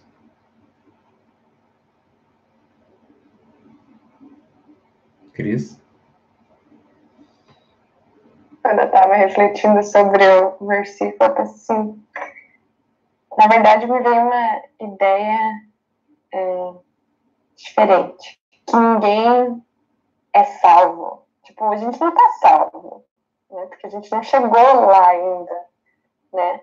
E que essa salvação, né, vai ser revelada, vamos dizer assim, no julgamento, né? Quando Deus, quando a gente estiver diante de Deus, Aí é que, vamos dizer assim, a, a balança vai pesar mediante a Cristo, mediante esse relacionamento, mas que essa caminhada que é feita mediante a fé culmina em uma salvação, né, que nos será dada ainda. Sim. Né? Não nos foi dada, mas será dada. Tanto é que em Mateus 7, 22. Naquele dia muitos me dirão: Senhor, Senhor, nós não profetizamos em teu nome, em teu nome não expulsamos demônios, em teu nome não fizemos muitos milagres. Então lhes direi claramente: Nunca vos conheci. Afastai-vos de mim, vocês que praticam o mal. Quer dizer, salvação não é dada hoje. Salvação, ela é, é revelada no final dos tempos. A gente precisa viver no paradoxo da salvação de que existe uma certeza da salvação mediante a ação de Cristo, mas que requer uma mediação da fé. Mediante sermos eleitos por Deus. E a eleição, que eu falei semana passada, da presciência de Deus, no sentido de que Deus conhece tudo. Ele sabe como a sua vida vai terminar. Então ele sabe dizer quem está salvo, porque ele sabe como a tua história acaba. Porque ele tem essa pré-ciência. E aí as pessoas ficam pensando que a pré-ciência de Deus faz com que ele escolha. E aí a gente se perde. Porque como entender Deus que conhece tudo e todos e que sabe exatamente como você vai terminar? Quando Deus olha para você, ele olha passado, presente e futuro ao mesmo tempo. Porque não existe tempo para Deus. Ele vê você como uma criatura finalizada. Ele sabe exatamente como vai acabar a sua vida. E ele é justo para conceder aquilo que a sua vida se encaminhou. Então, a mediação da fé é a mediação do relacionamento com Deus. O quanto você tem intimidade com Deus, o quanto você quer Deus. E eu sempre pego esse texto, Mateus 7. O que, que Jesus fala? nunca vos conheci. Percebe da onde que eu pego essa questão? A fé é um relacionamento com Deus, é a intimidade, é o resultado da intimidade. Nunca vos conheci. Mas eram pessoas que pregavam, eram pessoas que expulsavam demônios, eram pessoas que faziam milagres, quer dizer, eram pessoas que eram usadas pelo Espírito Santo para abençoar a igreja. Mas engana-se se você acha que só porque você é usado por, pelo Espírito Santo e por Deus para abençoar a igreja, isso seria a marca d'água de que você está salvo.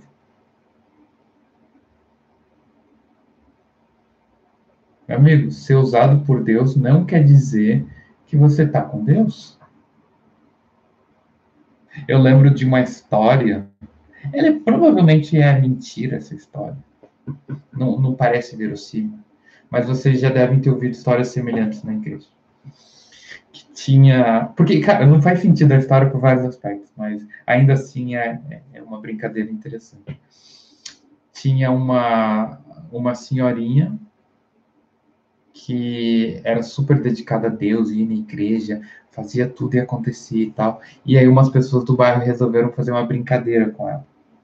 E aí eles juntaram dinheiro, compraram uma cesta básica para dar para ela e daí, quando ela perguntasse quem foi que enviou, eles diriam que foi o diabo. Só para ver ela balançar, porque ela é uma senhora muito pobre, ela era viúva. Então, como que ela iria se portar diante de uma cesta básica, que poderia mudar muito a qualidade de vida dela, mas a fé dela iria dizer, né? Que, pô, você vai aceitar uma coisa consagrada pelo diabo? E aí eles vão lá e compram uma cesta básica, chegam, tocam campainha, a moça vai. Oh, bom dia, tudo bem com a senhora? Ah, bom dia. Então a gente veio lhe dar um presente, né? Foi enviado por uma pessoa. Então tá aqui, é uma cesta básica. Ah, ela pegou, nossa, muito obrigado. Então tá, eu vou indo. Você não vai perguntar quem enviou? E a senhorinha vira e fala: Meu querido, quando Deus manda, até o diabo obedece. E aí ficam as pessoas com aquela cara de, oh meu Deus, fui humilhado por Deus. Eu não sei se a história é verdadeira ou não. Quem me narrou, narrou como verdade. Particularmente não me importa se é verdade ou não. Mas essa história ela tem algo interessante no sentido de que só porque você foi usado para abençoar a vida de alguém, significa que você está com Cristo. Quer dizer, você ora pedindo interferência divina para que o médico salve e conduza a cirurgia bem. Só porque a cirurgia acabou bem, quer dizer que o médico é cristão? Entende? Ai, Deus, eu quero tanto que a Márcia passe naquela prova, abençoa. Então, de repente, a correção da prova foi para o professor que se converteu? e ele reconheceu misteriosamente na prova que era uma cristã, e ele falou: Vou dar uma chance para ela? É ou não é uma coisa idiota de se pensar? Então, você ser canal de bênção de Deus não significa que você está com Deus. Significa que você teve o privilégio de ser usado como canal de bênção de Deus. Ponto. E aí, o que, que muitas pessoas na igreja fazem? Caem na mentira demoníaca de que se estão abençoando a vida de pessoas, estão com Deus. Se estão fazendo milagres, é porque devem ter uma fé poderosa. E aí a fé vira magia, né? Como se a pessoa recebesse o raio, né? da ação divina. Então, ela é poderosa, ela é uau. Então, para você ter o poder da unção do ungido, você tem que ter uma conexão com Deus. Pra você ser forte como Sansão, você tem que ter uma intimidade com Deus. No caso do Sansão, era uma força que passava da compreensão humana. Mas Deus pode abençoar você tendo uma força sobre-humana. Não significa que você está com Deus. É ou não é? Então, mediante a fé, para a salvação que se revelará no último tempo. E eu não quero ninguém aqui tendo surpresa no dia da revelação. Eu não quero ninguém aqui. Ana. Cadê teu nome aqui, Ana? Ana, Ana, Ana. Ana. Não, não. Você fez reserva? Você, tava, você tava, falava com Deus todo dia? Tá, tá, tá, tem a reservinha? Você telefonou? Não? É. Infelizmente, né, a sua mesa vai ficar no cantinho infernal. Errou. Furou.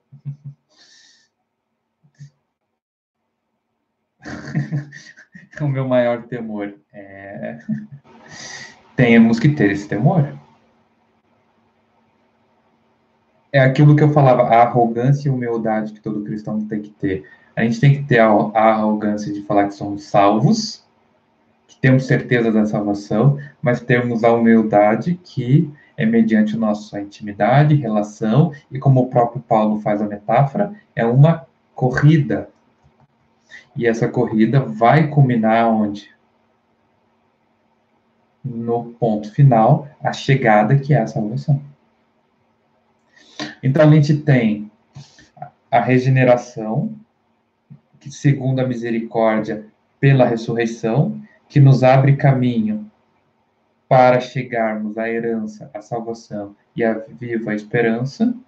E no meio do caminho nós temos a proteção divina, e essa esperança que nos motiva, essa herança que se alimenta e a salvação que nos fortalece para avançar até o final. Mas tudo isso é mediante a fé. Fé é essa que é o resultado do relacionamento com Deus. Eu conheço tanto Deus que eu posso confiar nele. E é por isso que a gente vai em conformidade com Mateus 7. Conheça a Deus.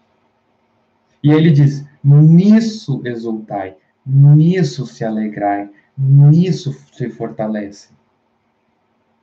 E é por isso que eu falei lá um pouco atrás sobre é, pastores depressivos, que não entra na minha cabeça. Se você tem um Deus presente, vivo, ativo, que entregou o próprio filho dele para morrer no nosso lugar, para nos conceder uma esperança viva, para nos dar uma herança, para fomentar a sensação de salvação, que nos protege e conduz a nossa vida, como é que tu pode estar depressivo?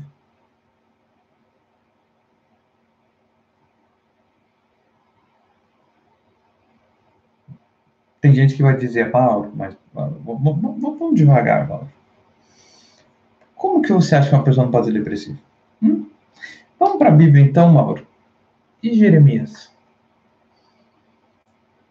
E o profeta Jeremias, que era bem depressivo? O que, que você diria? Primeiro, ele não é nem um pouco depressivo. Jeremias é melancólico. É diferente de depressivo. Jeremias não era covarde. E se você for pensar um pouco a realidade de Jeremias, Jeremias estava no quê? No Reino do Norte ou no Reino do Sul? Sul. O que, que tinha acontecido com o Reino do Norte? Você lembra, Cris? Hã? Pode falar. Os exilados. Aonde? Pelos assírios. Pelos assírios.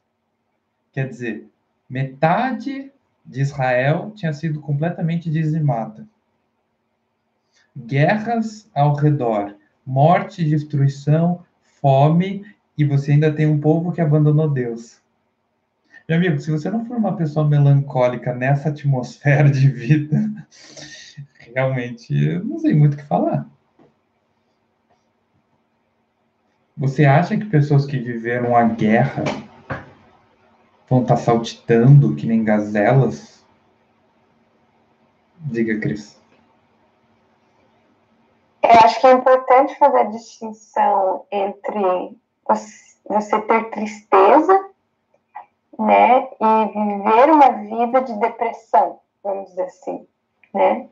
Porque eu mesmo tipo, já tive momentos de tristeza onde uma palavra de Deus me deu coragem, me deu força. Mas essa força que eu senti não, não cancelou o momento de tristeza, mas eu não fiquei na tristeza, né? E eu acho que quando a depressão se torna uma doença, vamos dizer assim, né? é um estado que a pessoa não, não consegue sair desse estado, né?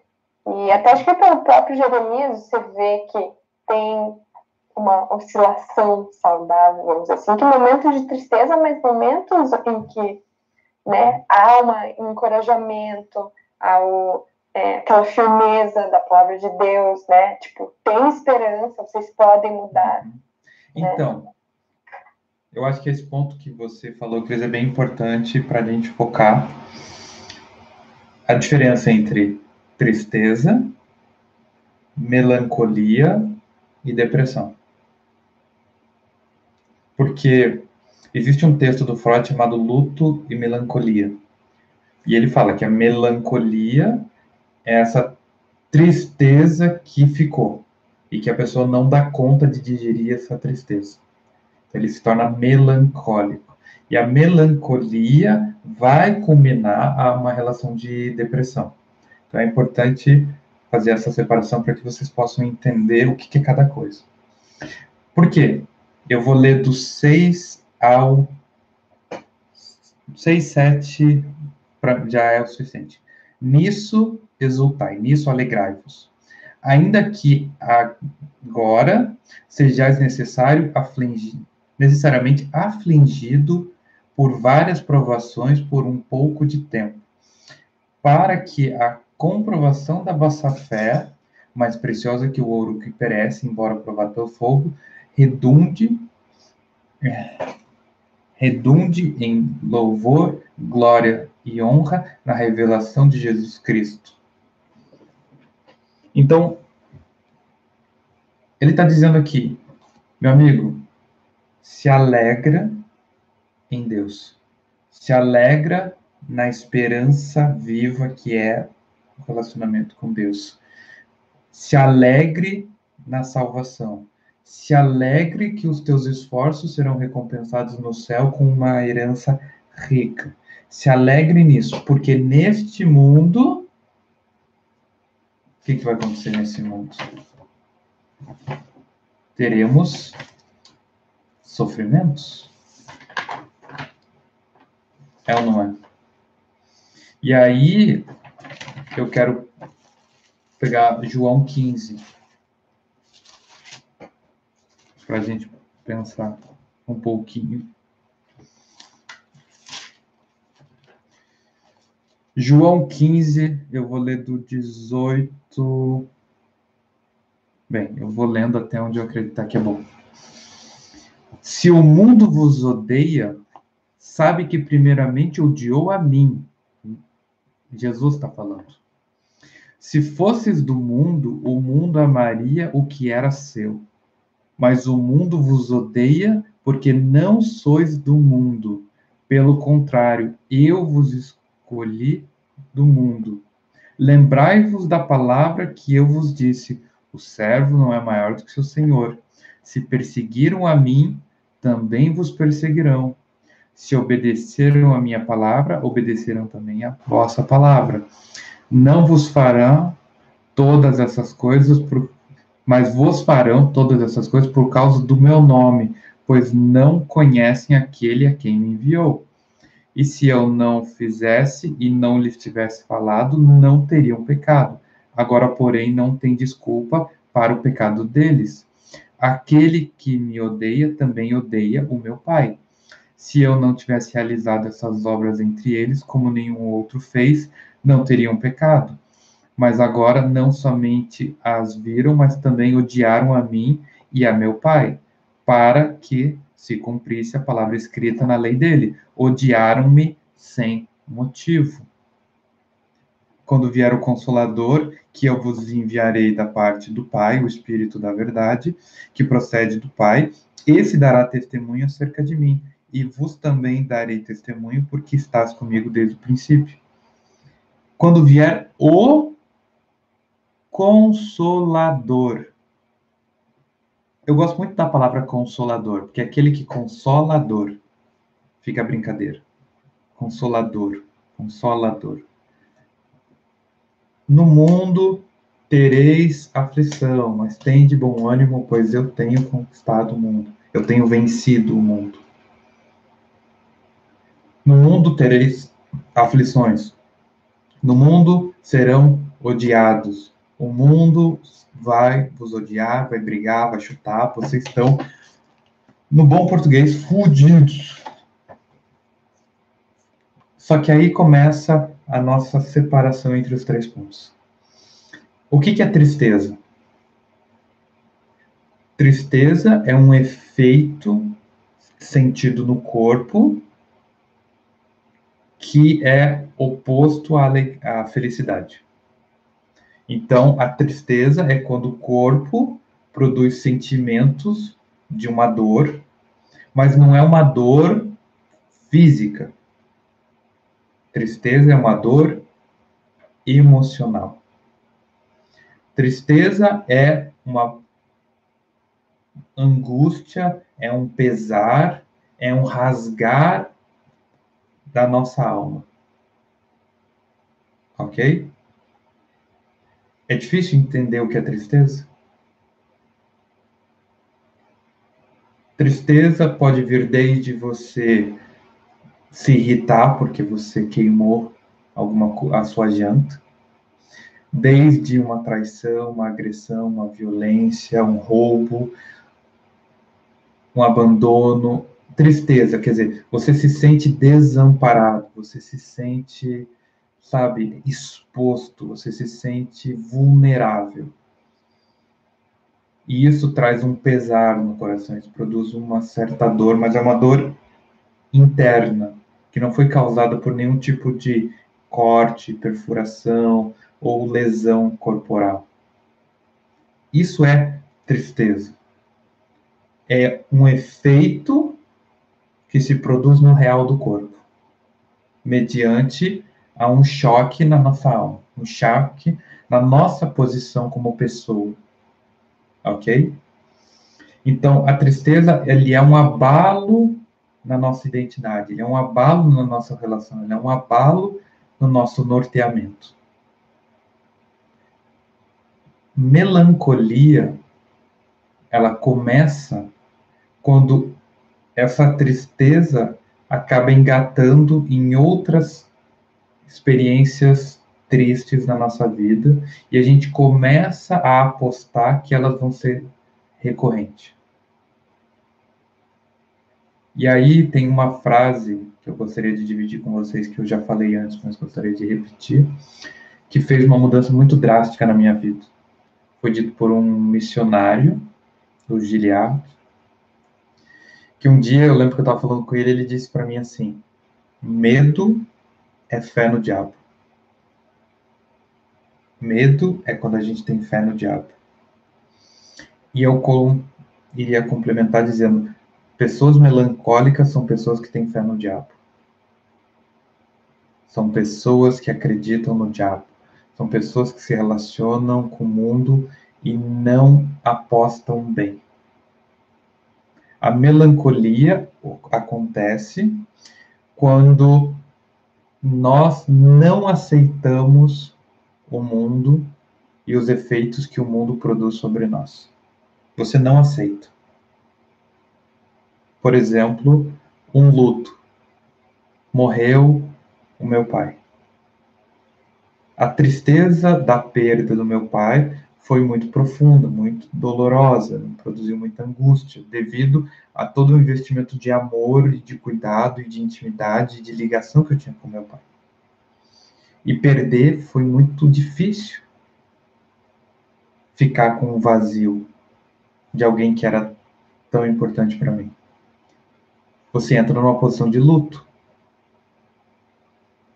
Mas o luto, ele termina quando você começa a aceitar que isso é a realidade. Isso é real. A pessoa não está mais. É claro que explicar luto seria muito complexo. E a gente não tem o foco hoje.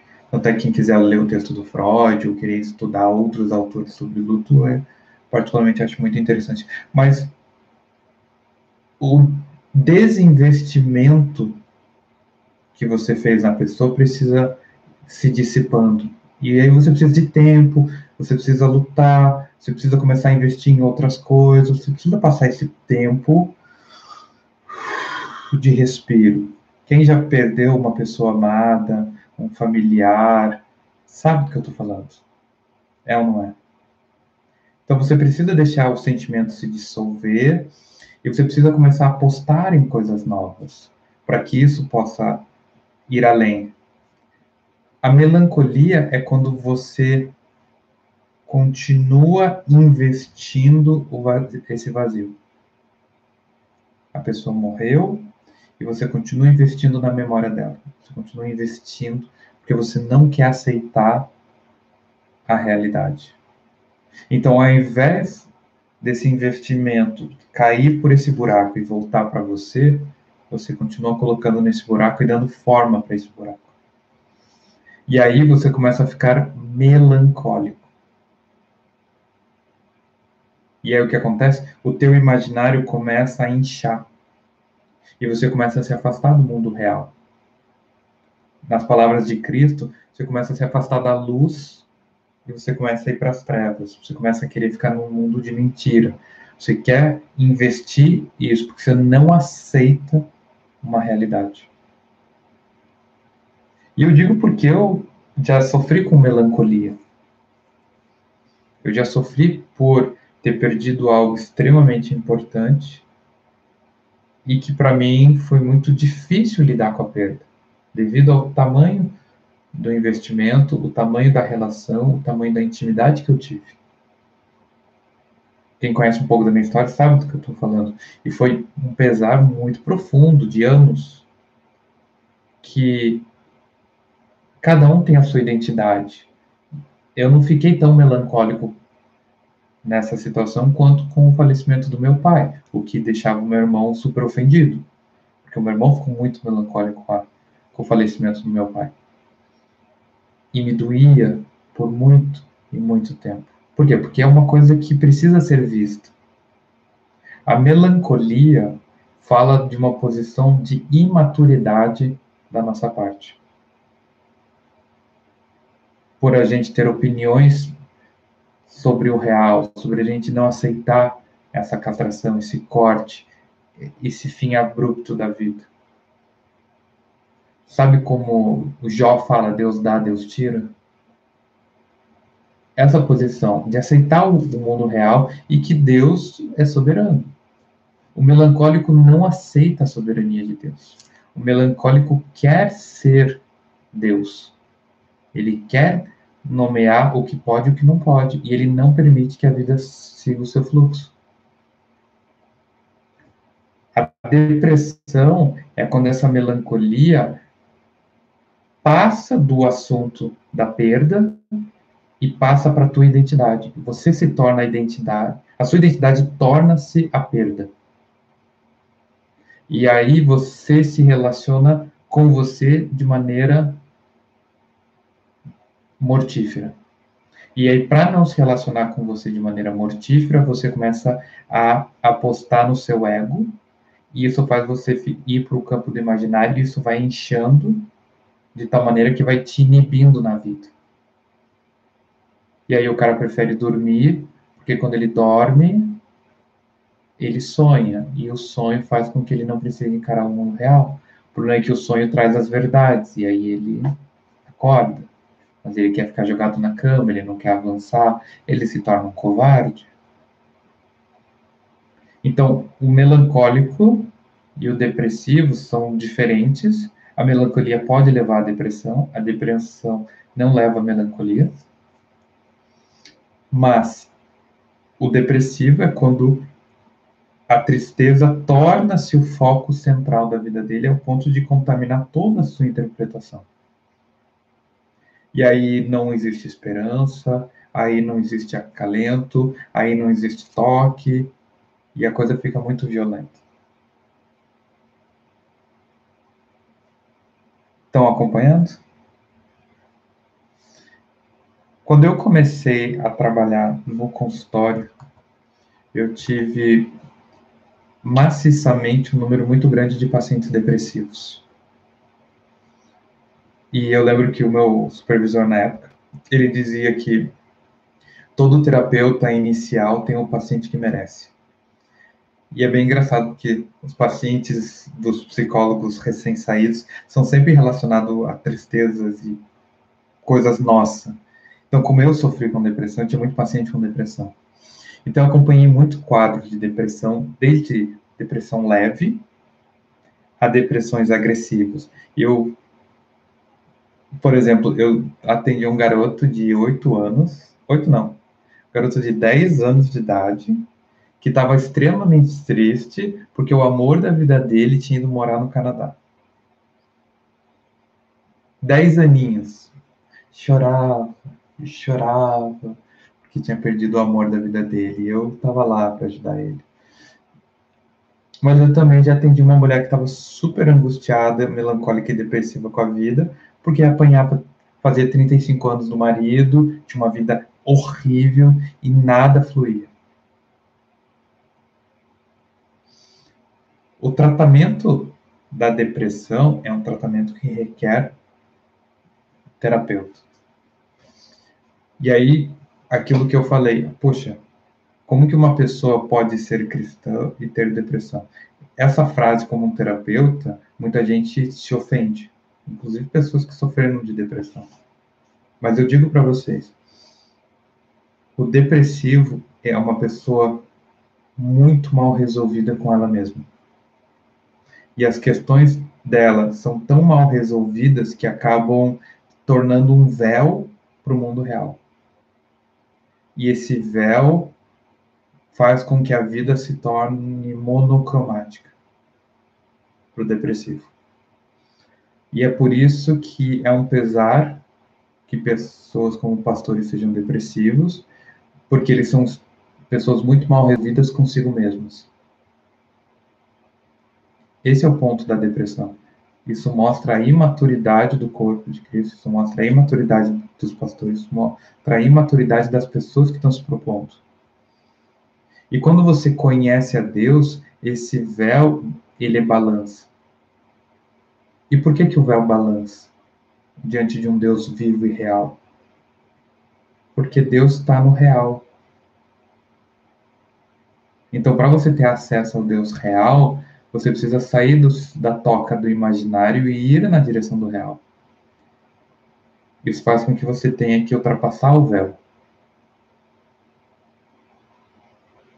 Deus opera muito nessa relação. Segundo, Deus confronta você com o seu modo de vida. Mas o que faz com que muitos pastores sejam depressivos? Primeiro, pela teologia imaginária, que é quando eu que eu defendo, que essa teologia que gira em torno do semblante do cristão, a imagem de ser cristão e não a essência do ser cristão, que é o relacionamento com Deus. Então, se você cuida de pessoas, se você é bondoso, amoroso, gentil, cuidadoso, gosta de falar de Cristo, você é cristão. Mas isso pode ser simplesmente um rótulo que você vai colar em cima do seu eu que é um eu depressivo e angustiado. Deus não permitiria você seguir uma vida assim. E ele não permite, mas a igreja permite. E se a igreja permite Deus não permite, vira um problema, porque se você se relaciona mais com a igreja do que com Deus, vira um problemão. Porque é mediante a fé. E aí as pessoas tratam depressão como se fosse magia, então se você orar, Deus está com raiva, você se cura, quando na realidade não é isso. Depressão fala da imaturidade de quem está se propondo a seguir uma vida por esse meio. Tanto é que o termo depressão é essa coisa de você ficar nesse buraco. Depressão é uma coisa séria? Sim. É uma doença? É. É uma posição pesada? Sim. Eu conheço pessoas que são melancólicos, depressivos e que buscam a Deus? Sim.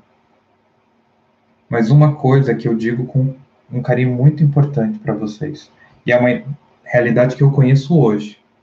Se daqui a uns anos eu mudar a minha interpretação, amém. Mas a compreensão que eu cheguei hoje é questões espirituais não sobressaem questões mentais. Você ter um relacionamento profundo com Deus não vai fazer você se tornar uma pessoa madura, não vai fazer você ser uma pessoa bem resolvida consigo mesmo. O que, que faz você ser uma pessoa bem resolvida com você mesmo? É você fazer um processo de maturação. É você rever a tua história e você perceber os erros da tua interpretação para a própria vida. Esse é o trabalho de um terapeuta. Rever a história e possibilitar uma visão que não seja infantil. Pessoas muito depressivas costumam ser pessoas muito dualistas. É bem e mal. É 8 e 80. E eu sempre brinco, 8 e 80 já denuncia o erro, né? Porque você não é nem zero e nem 100. Você ou tem um pouquinho, ou tem um pocão. E as pessoas trazem como se fosse zero e 100.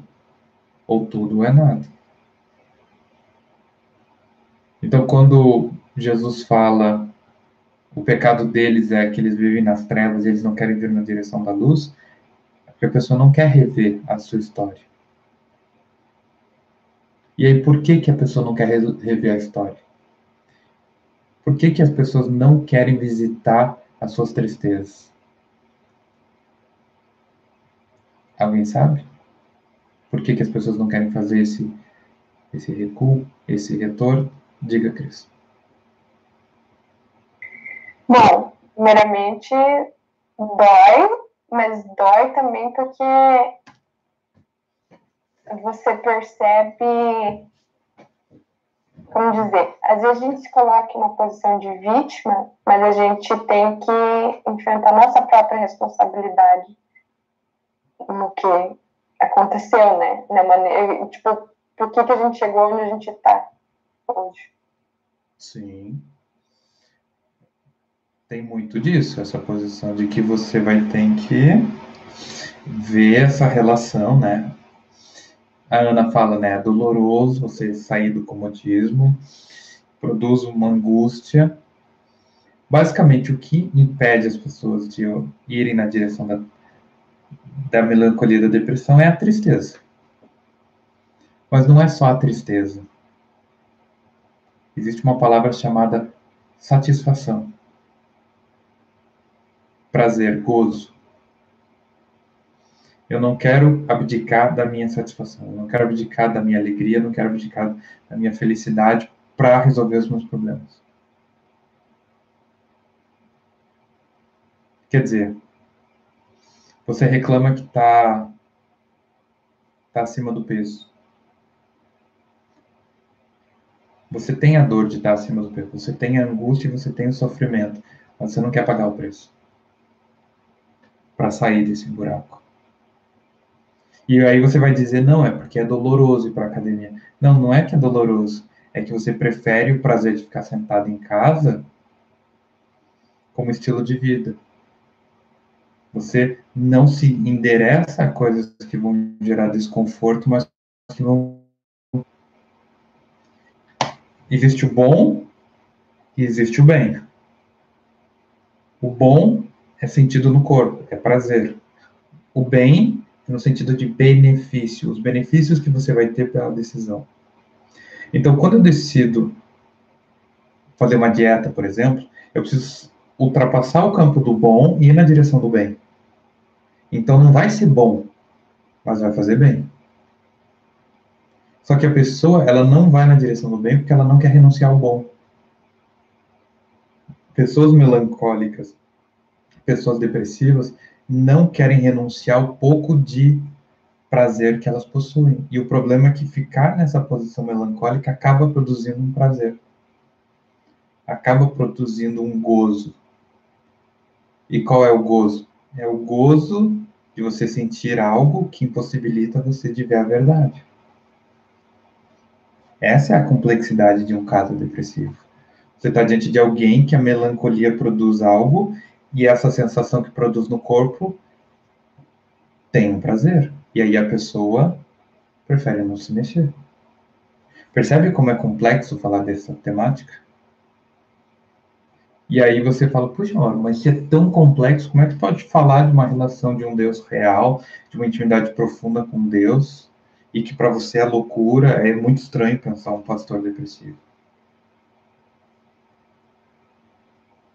Exatamente por isso, porque quem tem uma vida verdadeiramente profunda com Deus é checoalhado diariamente no seu modo de viver. É confrontado todos os dias no seu modo de se pontuar. É claro que a gente poderia fazer um dia, né, um estudo de um grupo de quarta só sobre depressão. a gente já falou sobre mulher virtuosa, a gente já falou sobre outras coisas, mas poderia fazer um pouco sobre a questão da tristeza, da melancolia, do luto, da angústia, da morte. Mas eu lembro que um amigo meu, um professor meu, ele falou para que a gente possa encontrar alegria, a gente tem que fazer um voto de pobreza, de opinião diante do real. E eu falei, como assim um voto de pobreza em matéria de opinião sobre o real? E aí ele resumiu isso falando a posição de Jó: Deus dá, Deus tira. Se você tem alguma coisa que não deu certo, cara, acontece. se endereça a algo melhor. Lembra quando Jó perdeu toda a família? E aí futuramente Deus vai lá e dá uma outra família para ele? Sempre tem aquela pessoa que diz assim: Puxa, Mauro, mas a nova família de Jó não preencheu a família velha de Jó que ele perdeu. Todo mundo que ele morreu, ter uma família nova não vai resolver isso. Vai, vai resolver. Vai resolver porque ele está se endereçando a uma nova alegria aquela alegria que ele teve, ele teve. Ele foi abençoado com o tempo com aquelas pessoas, mas aquele tempo acabou. Mas Deus, na misericórdia, concedeu uma nova família para que ele pudesse ressentir aquilo que se sente tendo um filho, aquilo que é ter uma esposa, aquilo que é ter uma família. Não é que uma coisa vem preencher a outra, mas a vida dele vai se continuar naquelas sensações. Porque sensação de amor é sensação de amor, independente se é pelo fulaninho ou pelo ciclaninho. Quem aqui já se apaixonou? Hum? Quer dizer, compara o amor, essa paixão que você teve com o fulaninho A e com o fulaninho B, se você teve duas paixões. A sensação que você tem no corpo não é igual? Por mais que sejam pessoas diferentes. Por quê? Porque a paixão é uma coisa nossa. A sensação é sempre a mesma, porque o corpo é sempre o mesmo. Por mais que o objeto que gerou a sensação seja diferente. Eu lembro de uma menina que eu tinha ficado apaixonado, nossa, tinha mexido comigo, ficava tremendo mal, não sei o que, não sabia como me comportar perto da pessoa.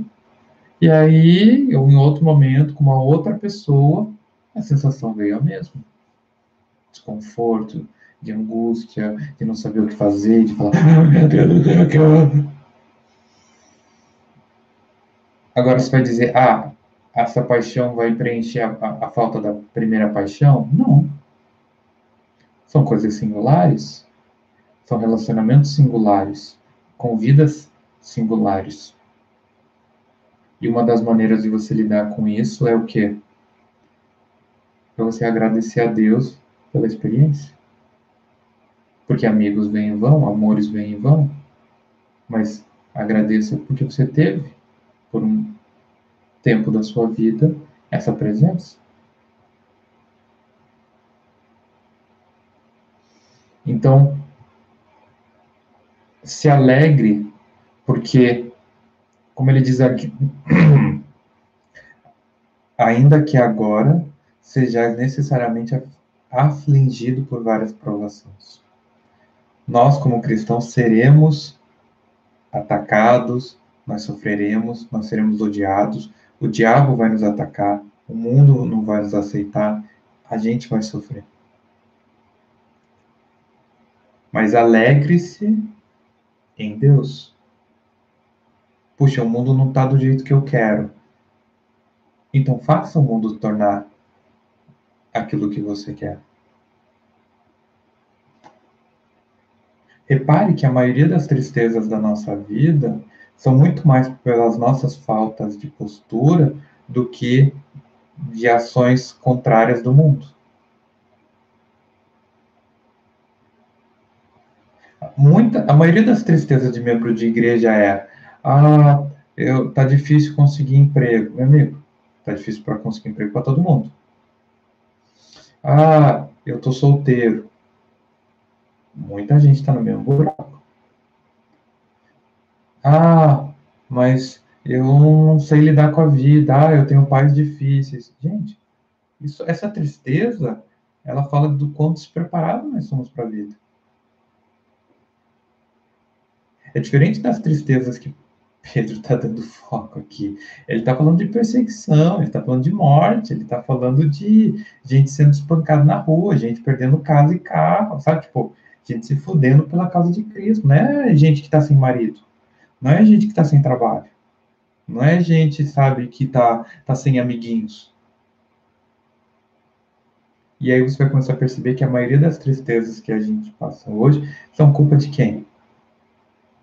Nossa, é culpa nossa. Ah, amor, mas não é assim, né? É difícil encontrar um marido. Não é, não é. Não é. Mas você é seletivo. Mas você não quer qualquer Zé Bunda. Mas você tá na altura do príncipe encantado que você quer. Quer dizer, a problemática começa a se abrir e você já começa a ficar. É, não é, não, é, não tô ajudando muito. Você realmente acha que hoje o marido ia te ajudar? Você acha que isso iria te conduzir? Como é que é? A coisa não é simples assim. Mas eu posso dizer, a maioria das nossas tristezas hoje, ela vem de nós ou do meio? Muitas vêm de nós. Então, que a gente possa lidar com essas provações, com essas tentações, com essas ações do diabo, porque elas vão vir. Puxa, Mauro, mas eu queria tanto. Eu sei, Deus também sabe. Confie em Deus, fala com Deus e não caia na cilada do diabo. E ele fala: para que a comprovação da vossa fé redunde em louvor, glórias e honra na revelação de Jesus Cristo. A gente está indo para o final do estudo, né? Quem diria, né? Avançamos um, dois, três, quatro, cinco versículos mas para a comprovação da vossa fé. Quer dizer, toda essa tentação, toda essa provocação, toda essa violência, ela faz o quê? Ela comprova a fé que nós temos. Ela mostra aonde você põe a tua esperança. Se é a nação divina ou nação dos outros. Lembra que eu sempre falo que existem dois duas posições na vida, sujeito e objeto. Então pensa, existe eu e o outro. O que, que vem de mim e o que, que vem do outro? Comprovação da fé é que conexão eu tenho com esse outro. Esse outro é Deus ou esse outro é a sociedade? Ou é o outro cotidiano? É o outro possibilidades?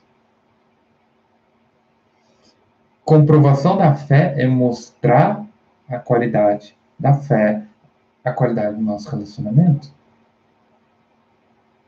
E por que, que ele diz para que a comprovação da nossa fé redunde em louvor, glórias e honra? quer dizer que o que é honra, o que é glória e o que é louvor, não é mesmo?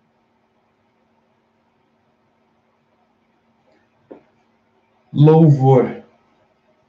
Até anotei aqui para facilitar nossa vídeos. Louvor é a manifestação de admiração e a grande estima que se tem pelo que foi feito. Então você louva alguém pela admiração e a estima que se tem sobre ela pelo que ela fez. Isso é louvor. Adoração é a manifestação de admiração e estima por quem a pessoa é. Difícil? Você louva alguém pelo que ela fez. Louvor produz glória. Por que, que louvor produz glória? Porque quando você está manifestando a sua admiração, você está fazendo com que a pessoa se torne uma pessoa celebrada. Ela se torna uma pessoa, uma celebre. Essa celebração reluzente.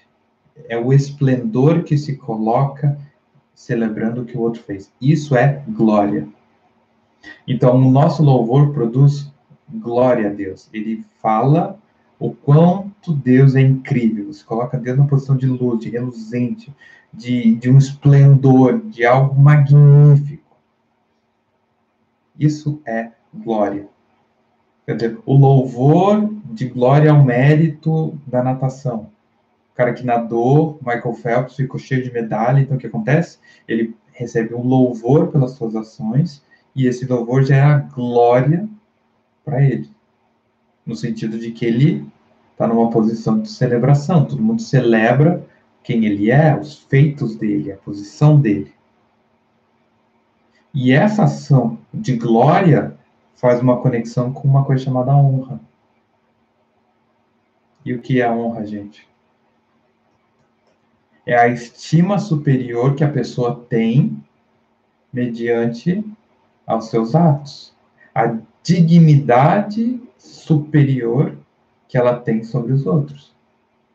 Quer dizer, Michael Phelps, ele é louvado pelas suas conquistas, que se manifestam em glória e que fazem ele ter uma posição de honra, dele ter uma estima superior e uma dignidade superior aos outros. Acompanharam essa esse trio? Então, quando eu louvo a Deus, eu estou admirando, eu estou verbalizando os atos de Deus, o que faz com que a minha manifestação seja pública, e pública faz com que eu celebre a ação divina, então eu estou conduzindo glórias, dizendo que Ele é poderoso por tudo que Ele faz, e isso dá honra a Deus, no sentido de pôr Ele numa posição de estima tão grande, uma dignidade tão grande, que constrange as pessoas em volta. Então, a nossa fé, como ele diz no texto aqui, para a comprovação da vossa fé redunde em, quer dizer, que o nosso relacionamento com Deus produza louvores a Deus, para que louvores conduzam à glória e glória conduza à honra. E aí a pergunta é, por que que Deus quer isso? Por que que Deus preocupa tanto com a glória dele? Por que, que isso é um ponto extremamente importante para Deus? Porque Deus quer ser louvado, adorado e admirado pelo povo. Parece até meio mesquinho falando assim, né? Pergunta auxiliar.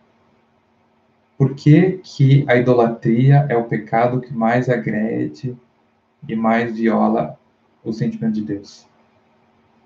Diga, Cris quando você honra outra pessoa, você demonstra amor, né? E a idolatria é comparada ao adultério, então, se você está idolatrando outra pessoa, suas afeições estão direcionadas a outra pessoa, não a Deus. Sim, mas Deus vai ficar sem a nossa nossa afeição e nosso amor e isso vai deixar ele triste?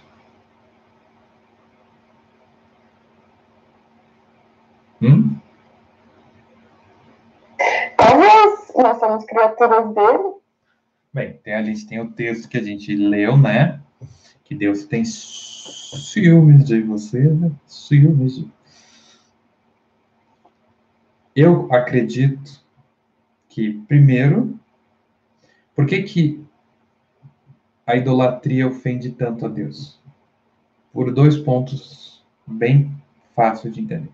O primeiro, porque isso está destruindo a nossa relação com Ele. Porque a gente está falando de algo que não é Ele. E isso ofende a Ele. Porque está ligado ao segundo ponto que eu vou entrar daqui a pouco. Mas esses ciúmes, essa relação profunda que Deus tem. Então, quando você idolatra um outro Deus, você está dizendo que foi outro Deus. Então, você tem um problema de que, em primeiro lugar, não existe outro Deus. Então, você está mentindo.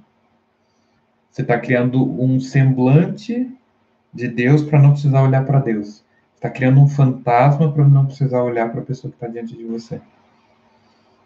É aquela pessoa que tem um ideal de namoro e aí nunca namora. Já viram gente assim? Cara que quer alguém tão in, tão maravilhoso, tão incrível, que nunca chega perto de uma pessoa real, que está sempre com a fantasia. Então Deus se ofende com essa posição. E segundo, é a questão da verdade. Quem é digno de receber louvores?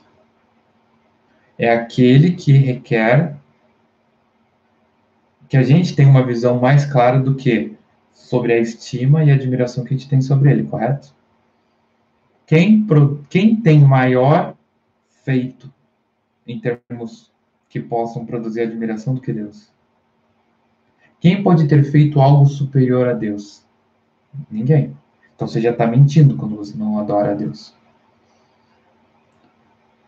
E eu até acrescentaria: quando a gente louva a Deus, a gente está declarando para todo o universo: pode confiar nele.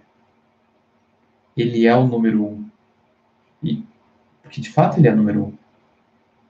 Então, quando você fala a verdade, você louva ele, você dá testemunho da grandeza de Deus para os outros.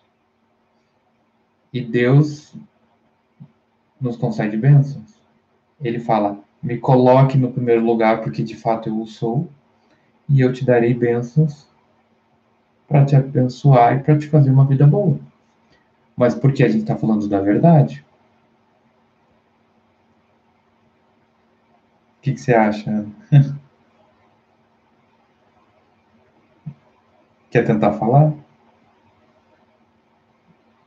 Será que o microfone dela vai funcionar? Ah, ela está digitando. Meu microfone nada. Tá nadando ele lá. Crau, costas, peito. Esse é um ponto que, na minha compreensão, me ajudou a entender. Deus quer o louvor, porque o louvor produz glórias e que vai conduzir à honra, e a honra de Deus ser Deus. O testemunho que nós damos de que Deus de fato é Deus.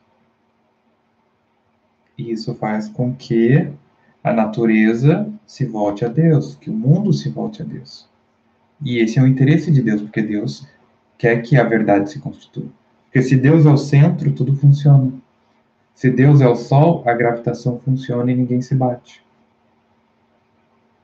Então, se alegre, o mundo é triste, o mundo tem dificuldades, o mundo tem peso, mas se agarre em Deus, porque o tempo da tristeza é um tempo curto. Sabia disso? O tempo da tristeza é um tempo curto? Porque tristeza é uma sensação. Que, qual que é uma das coisas que Deus fala? A alegria vem de manhã. O choro pode durar a noite, mas a alegria vem de manhã. Não é essa a figura dos Salmos? Quem nunca esteve muito triste foi dormir e acordou mais leve? Quando você dorme, teu corpo se equilibra e a tristeza diminui. Se for um processo de melancolia, um processo de depressão, aí realmente o sono não vai fazer você estar tá melhor. Mas para as tristezas e as dificuldades da vida, dormir faz bem. Então, o cristão precisa entender, primeiro, o mundo não é favorável a ninguém. O mundo jaz do maligno, o mundo é difícil e o mundo carrega a punição de Deus que fala que todo homem vai ter que trabalhar. Todo homem vai ter que se dedicar com suor para poder comer. Isso implica vocês mulheres também. Então você tem a ação do demônio, você tem uma maldição do pecado, você tem os problemas terrestres, você tem sofrimentos. Segundo, porque você vai ser odiado pelo mundo, pelo diabo e por todas as esferas espirituais. Porque você traz a luz de Cristo. Então, o mundo tem sofrimento. Mas o cristão sabe responder ao sofrimento com alegria em Cristo.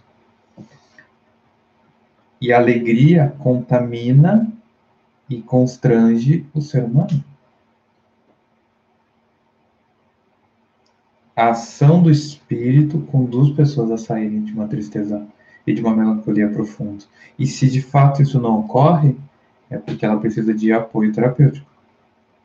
Porque ela tem uma posição de maturidade, ela tem sofrimentos muito profundos dentro delas. E quando eu digo maturidade, eu não estou me referindo a maturidade profissional, estou me referindo a maturidade pessoal, maturidade de vida.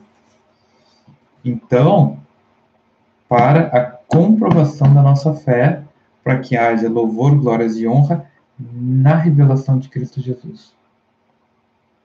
Quer dizer, sofremos para revelar a nossa o nosso fundamento de esperança que é vivo, que é o caminho e que é a verdade. O caminho, a verdade e a vida, que é Cristo. E essa viva esperança se localiza numa pessoa viva. Eu poderia falar por muito mais tempo sobre a questão da depressão. Tentei me enrolar um pouco na temática para não gerar nenhum tipo de confusão. Mas a gente está avançando aos pouquinhos no texto para poder avançar também rapidamente em temáticas mais complexas. Mas alegrem-se, porque é necessário que vocês sofram. Por quê? Porque no mundo terá sofrimento, no mundo tereis aflições. O cristão tem aflições, mas tem de bom ânimo. Anima-te. E essa animação vem da esperança, ela vem da alegria, ela vem da paz, ela vem da salvação, ela vem do galardão. Então, tudo isso vem para municiar a nossa posição diante do mundo. Para que a gente não minta para nós mesmos, mas que o fundamento da nossa alegria seja verdadeiro e genuíno, não apenas uma aposta barata. Amém? Dúvidas, perguntas, questionamentos, ofensas? Opa, diga, Cris. É, só para clarificar, quando você falou de Jeremias ser melancólico, ele então não entra na categoria da melancolia que você explicou, relacionada à depressão. A melancolia é quando o luto se preserva e você não consegue vencer esse luto. No caso de Jeremias, a realidade a qual ele está vivendo alimenta essa melancolia. Pessoas que vivem em catástrofes, em, muito, em guerras, em situações extremamente agressivas, tornam-se melancólicas. No sentido de que elas são bombardeadas diariamente por tristeza.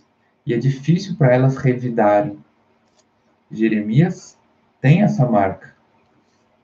Jeremias tem um pesar muito profundo, mas ele não entra no campo da depressão. Por que, que ele entra no campo da depressão? Primeiro, ele não se acovarda, ele não fica jogado, ele não fica, sabe, à mercê da vida. Jeremias é um, é um profeta muito ativo. Ele conduz, mas ele tem o quê? Uma tristeza. Só que a tristeza de Jeremias, ela também é profética, no sentido de mostrar a tristeza do coração de Deus. Eu, Mauro, não acredito que Jeremias era depressivo. Porque ele não era uma pessoa inibida, no sentido de não viver, ele não era uma pessoa covarde, ele não era uma pessoa, sabe, frágil. Jeremias era um cara que peitava e falava com o rei e falava com outras pessoas e ninguém acreditava nele, ele mantinha o ponto de vista. Jeremias é um homem muito corajoso. Mas essa tristeza que não passa é a melancolia. E a melancolia pode ser uma melancolia da alma ou uma melancolia de repetição de tristeza. Jeremias entra nessa melancolia de repetição de tristeza, no sentido de que ele está vivendo uma guerra. Ele está vivendo uma coisa muito agressiva. Mas não é todo mundo que vai para a guerra que volta depressivo para casa. Mas tem muita gente que volta. Por quê? Porque a melancolia física, real, dessa tristeza que não passa porque o mundo está sempre te fudendo, começa a tornar a tua interpretação para a vida, por mais que a sua vida seja boa. Por mais que a vida comece a responder positivamente, você para de responder os estímulos da vida, você começa a repetir muito mais os estímulos da tua cabeça. É mais nesse sentido que eu entendo Jeremias. Sim? Mais alguém? Ana? Não? Márcia? É mais fácil sair da melancolia ou da depressão? Os dois são um trabalho. Os dois requerem um processo. Porque existem depressões leves e melancolias agressivas, e existe melancolia leve e depressões agressivas. Então, a questão da melancolia e da depressão está muito mais ligada ao funcionamento lógico e à posição que a pessoa vai lidar com a vida. Enquanto a melancolia, a coisa é um pouco mais real, a depressão é um pouco mais imaginária, mas os dois são extremamente pesados. É que daí já teria que entrar muito na questão técnica dos dois, que não é o nosso foco aqui, porque não somos todos terapeutas, só eu sou. Mas responde isso, Márcio. Então, acho que é isso, né, por hoje. E continuamos semana que vem para o verso 8 e adiante. Não estamos com pressa, queremos a bênção de Deus. Amém? Então é isso, gente. Obrigado pela presença de todos e até semana que vem.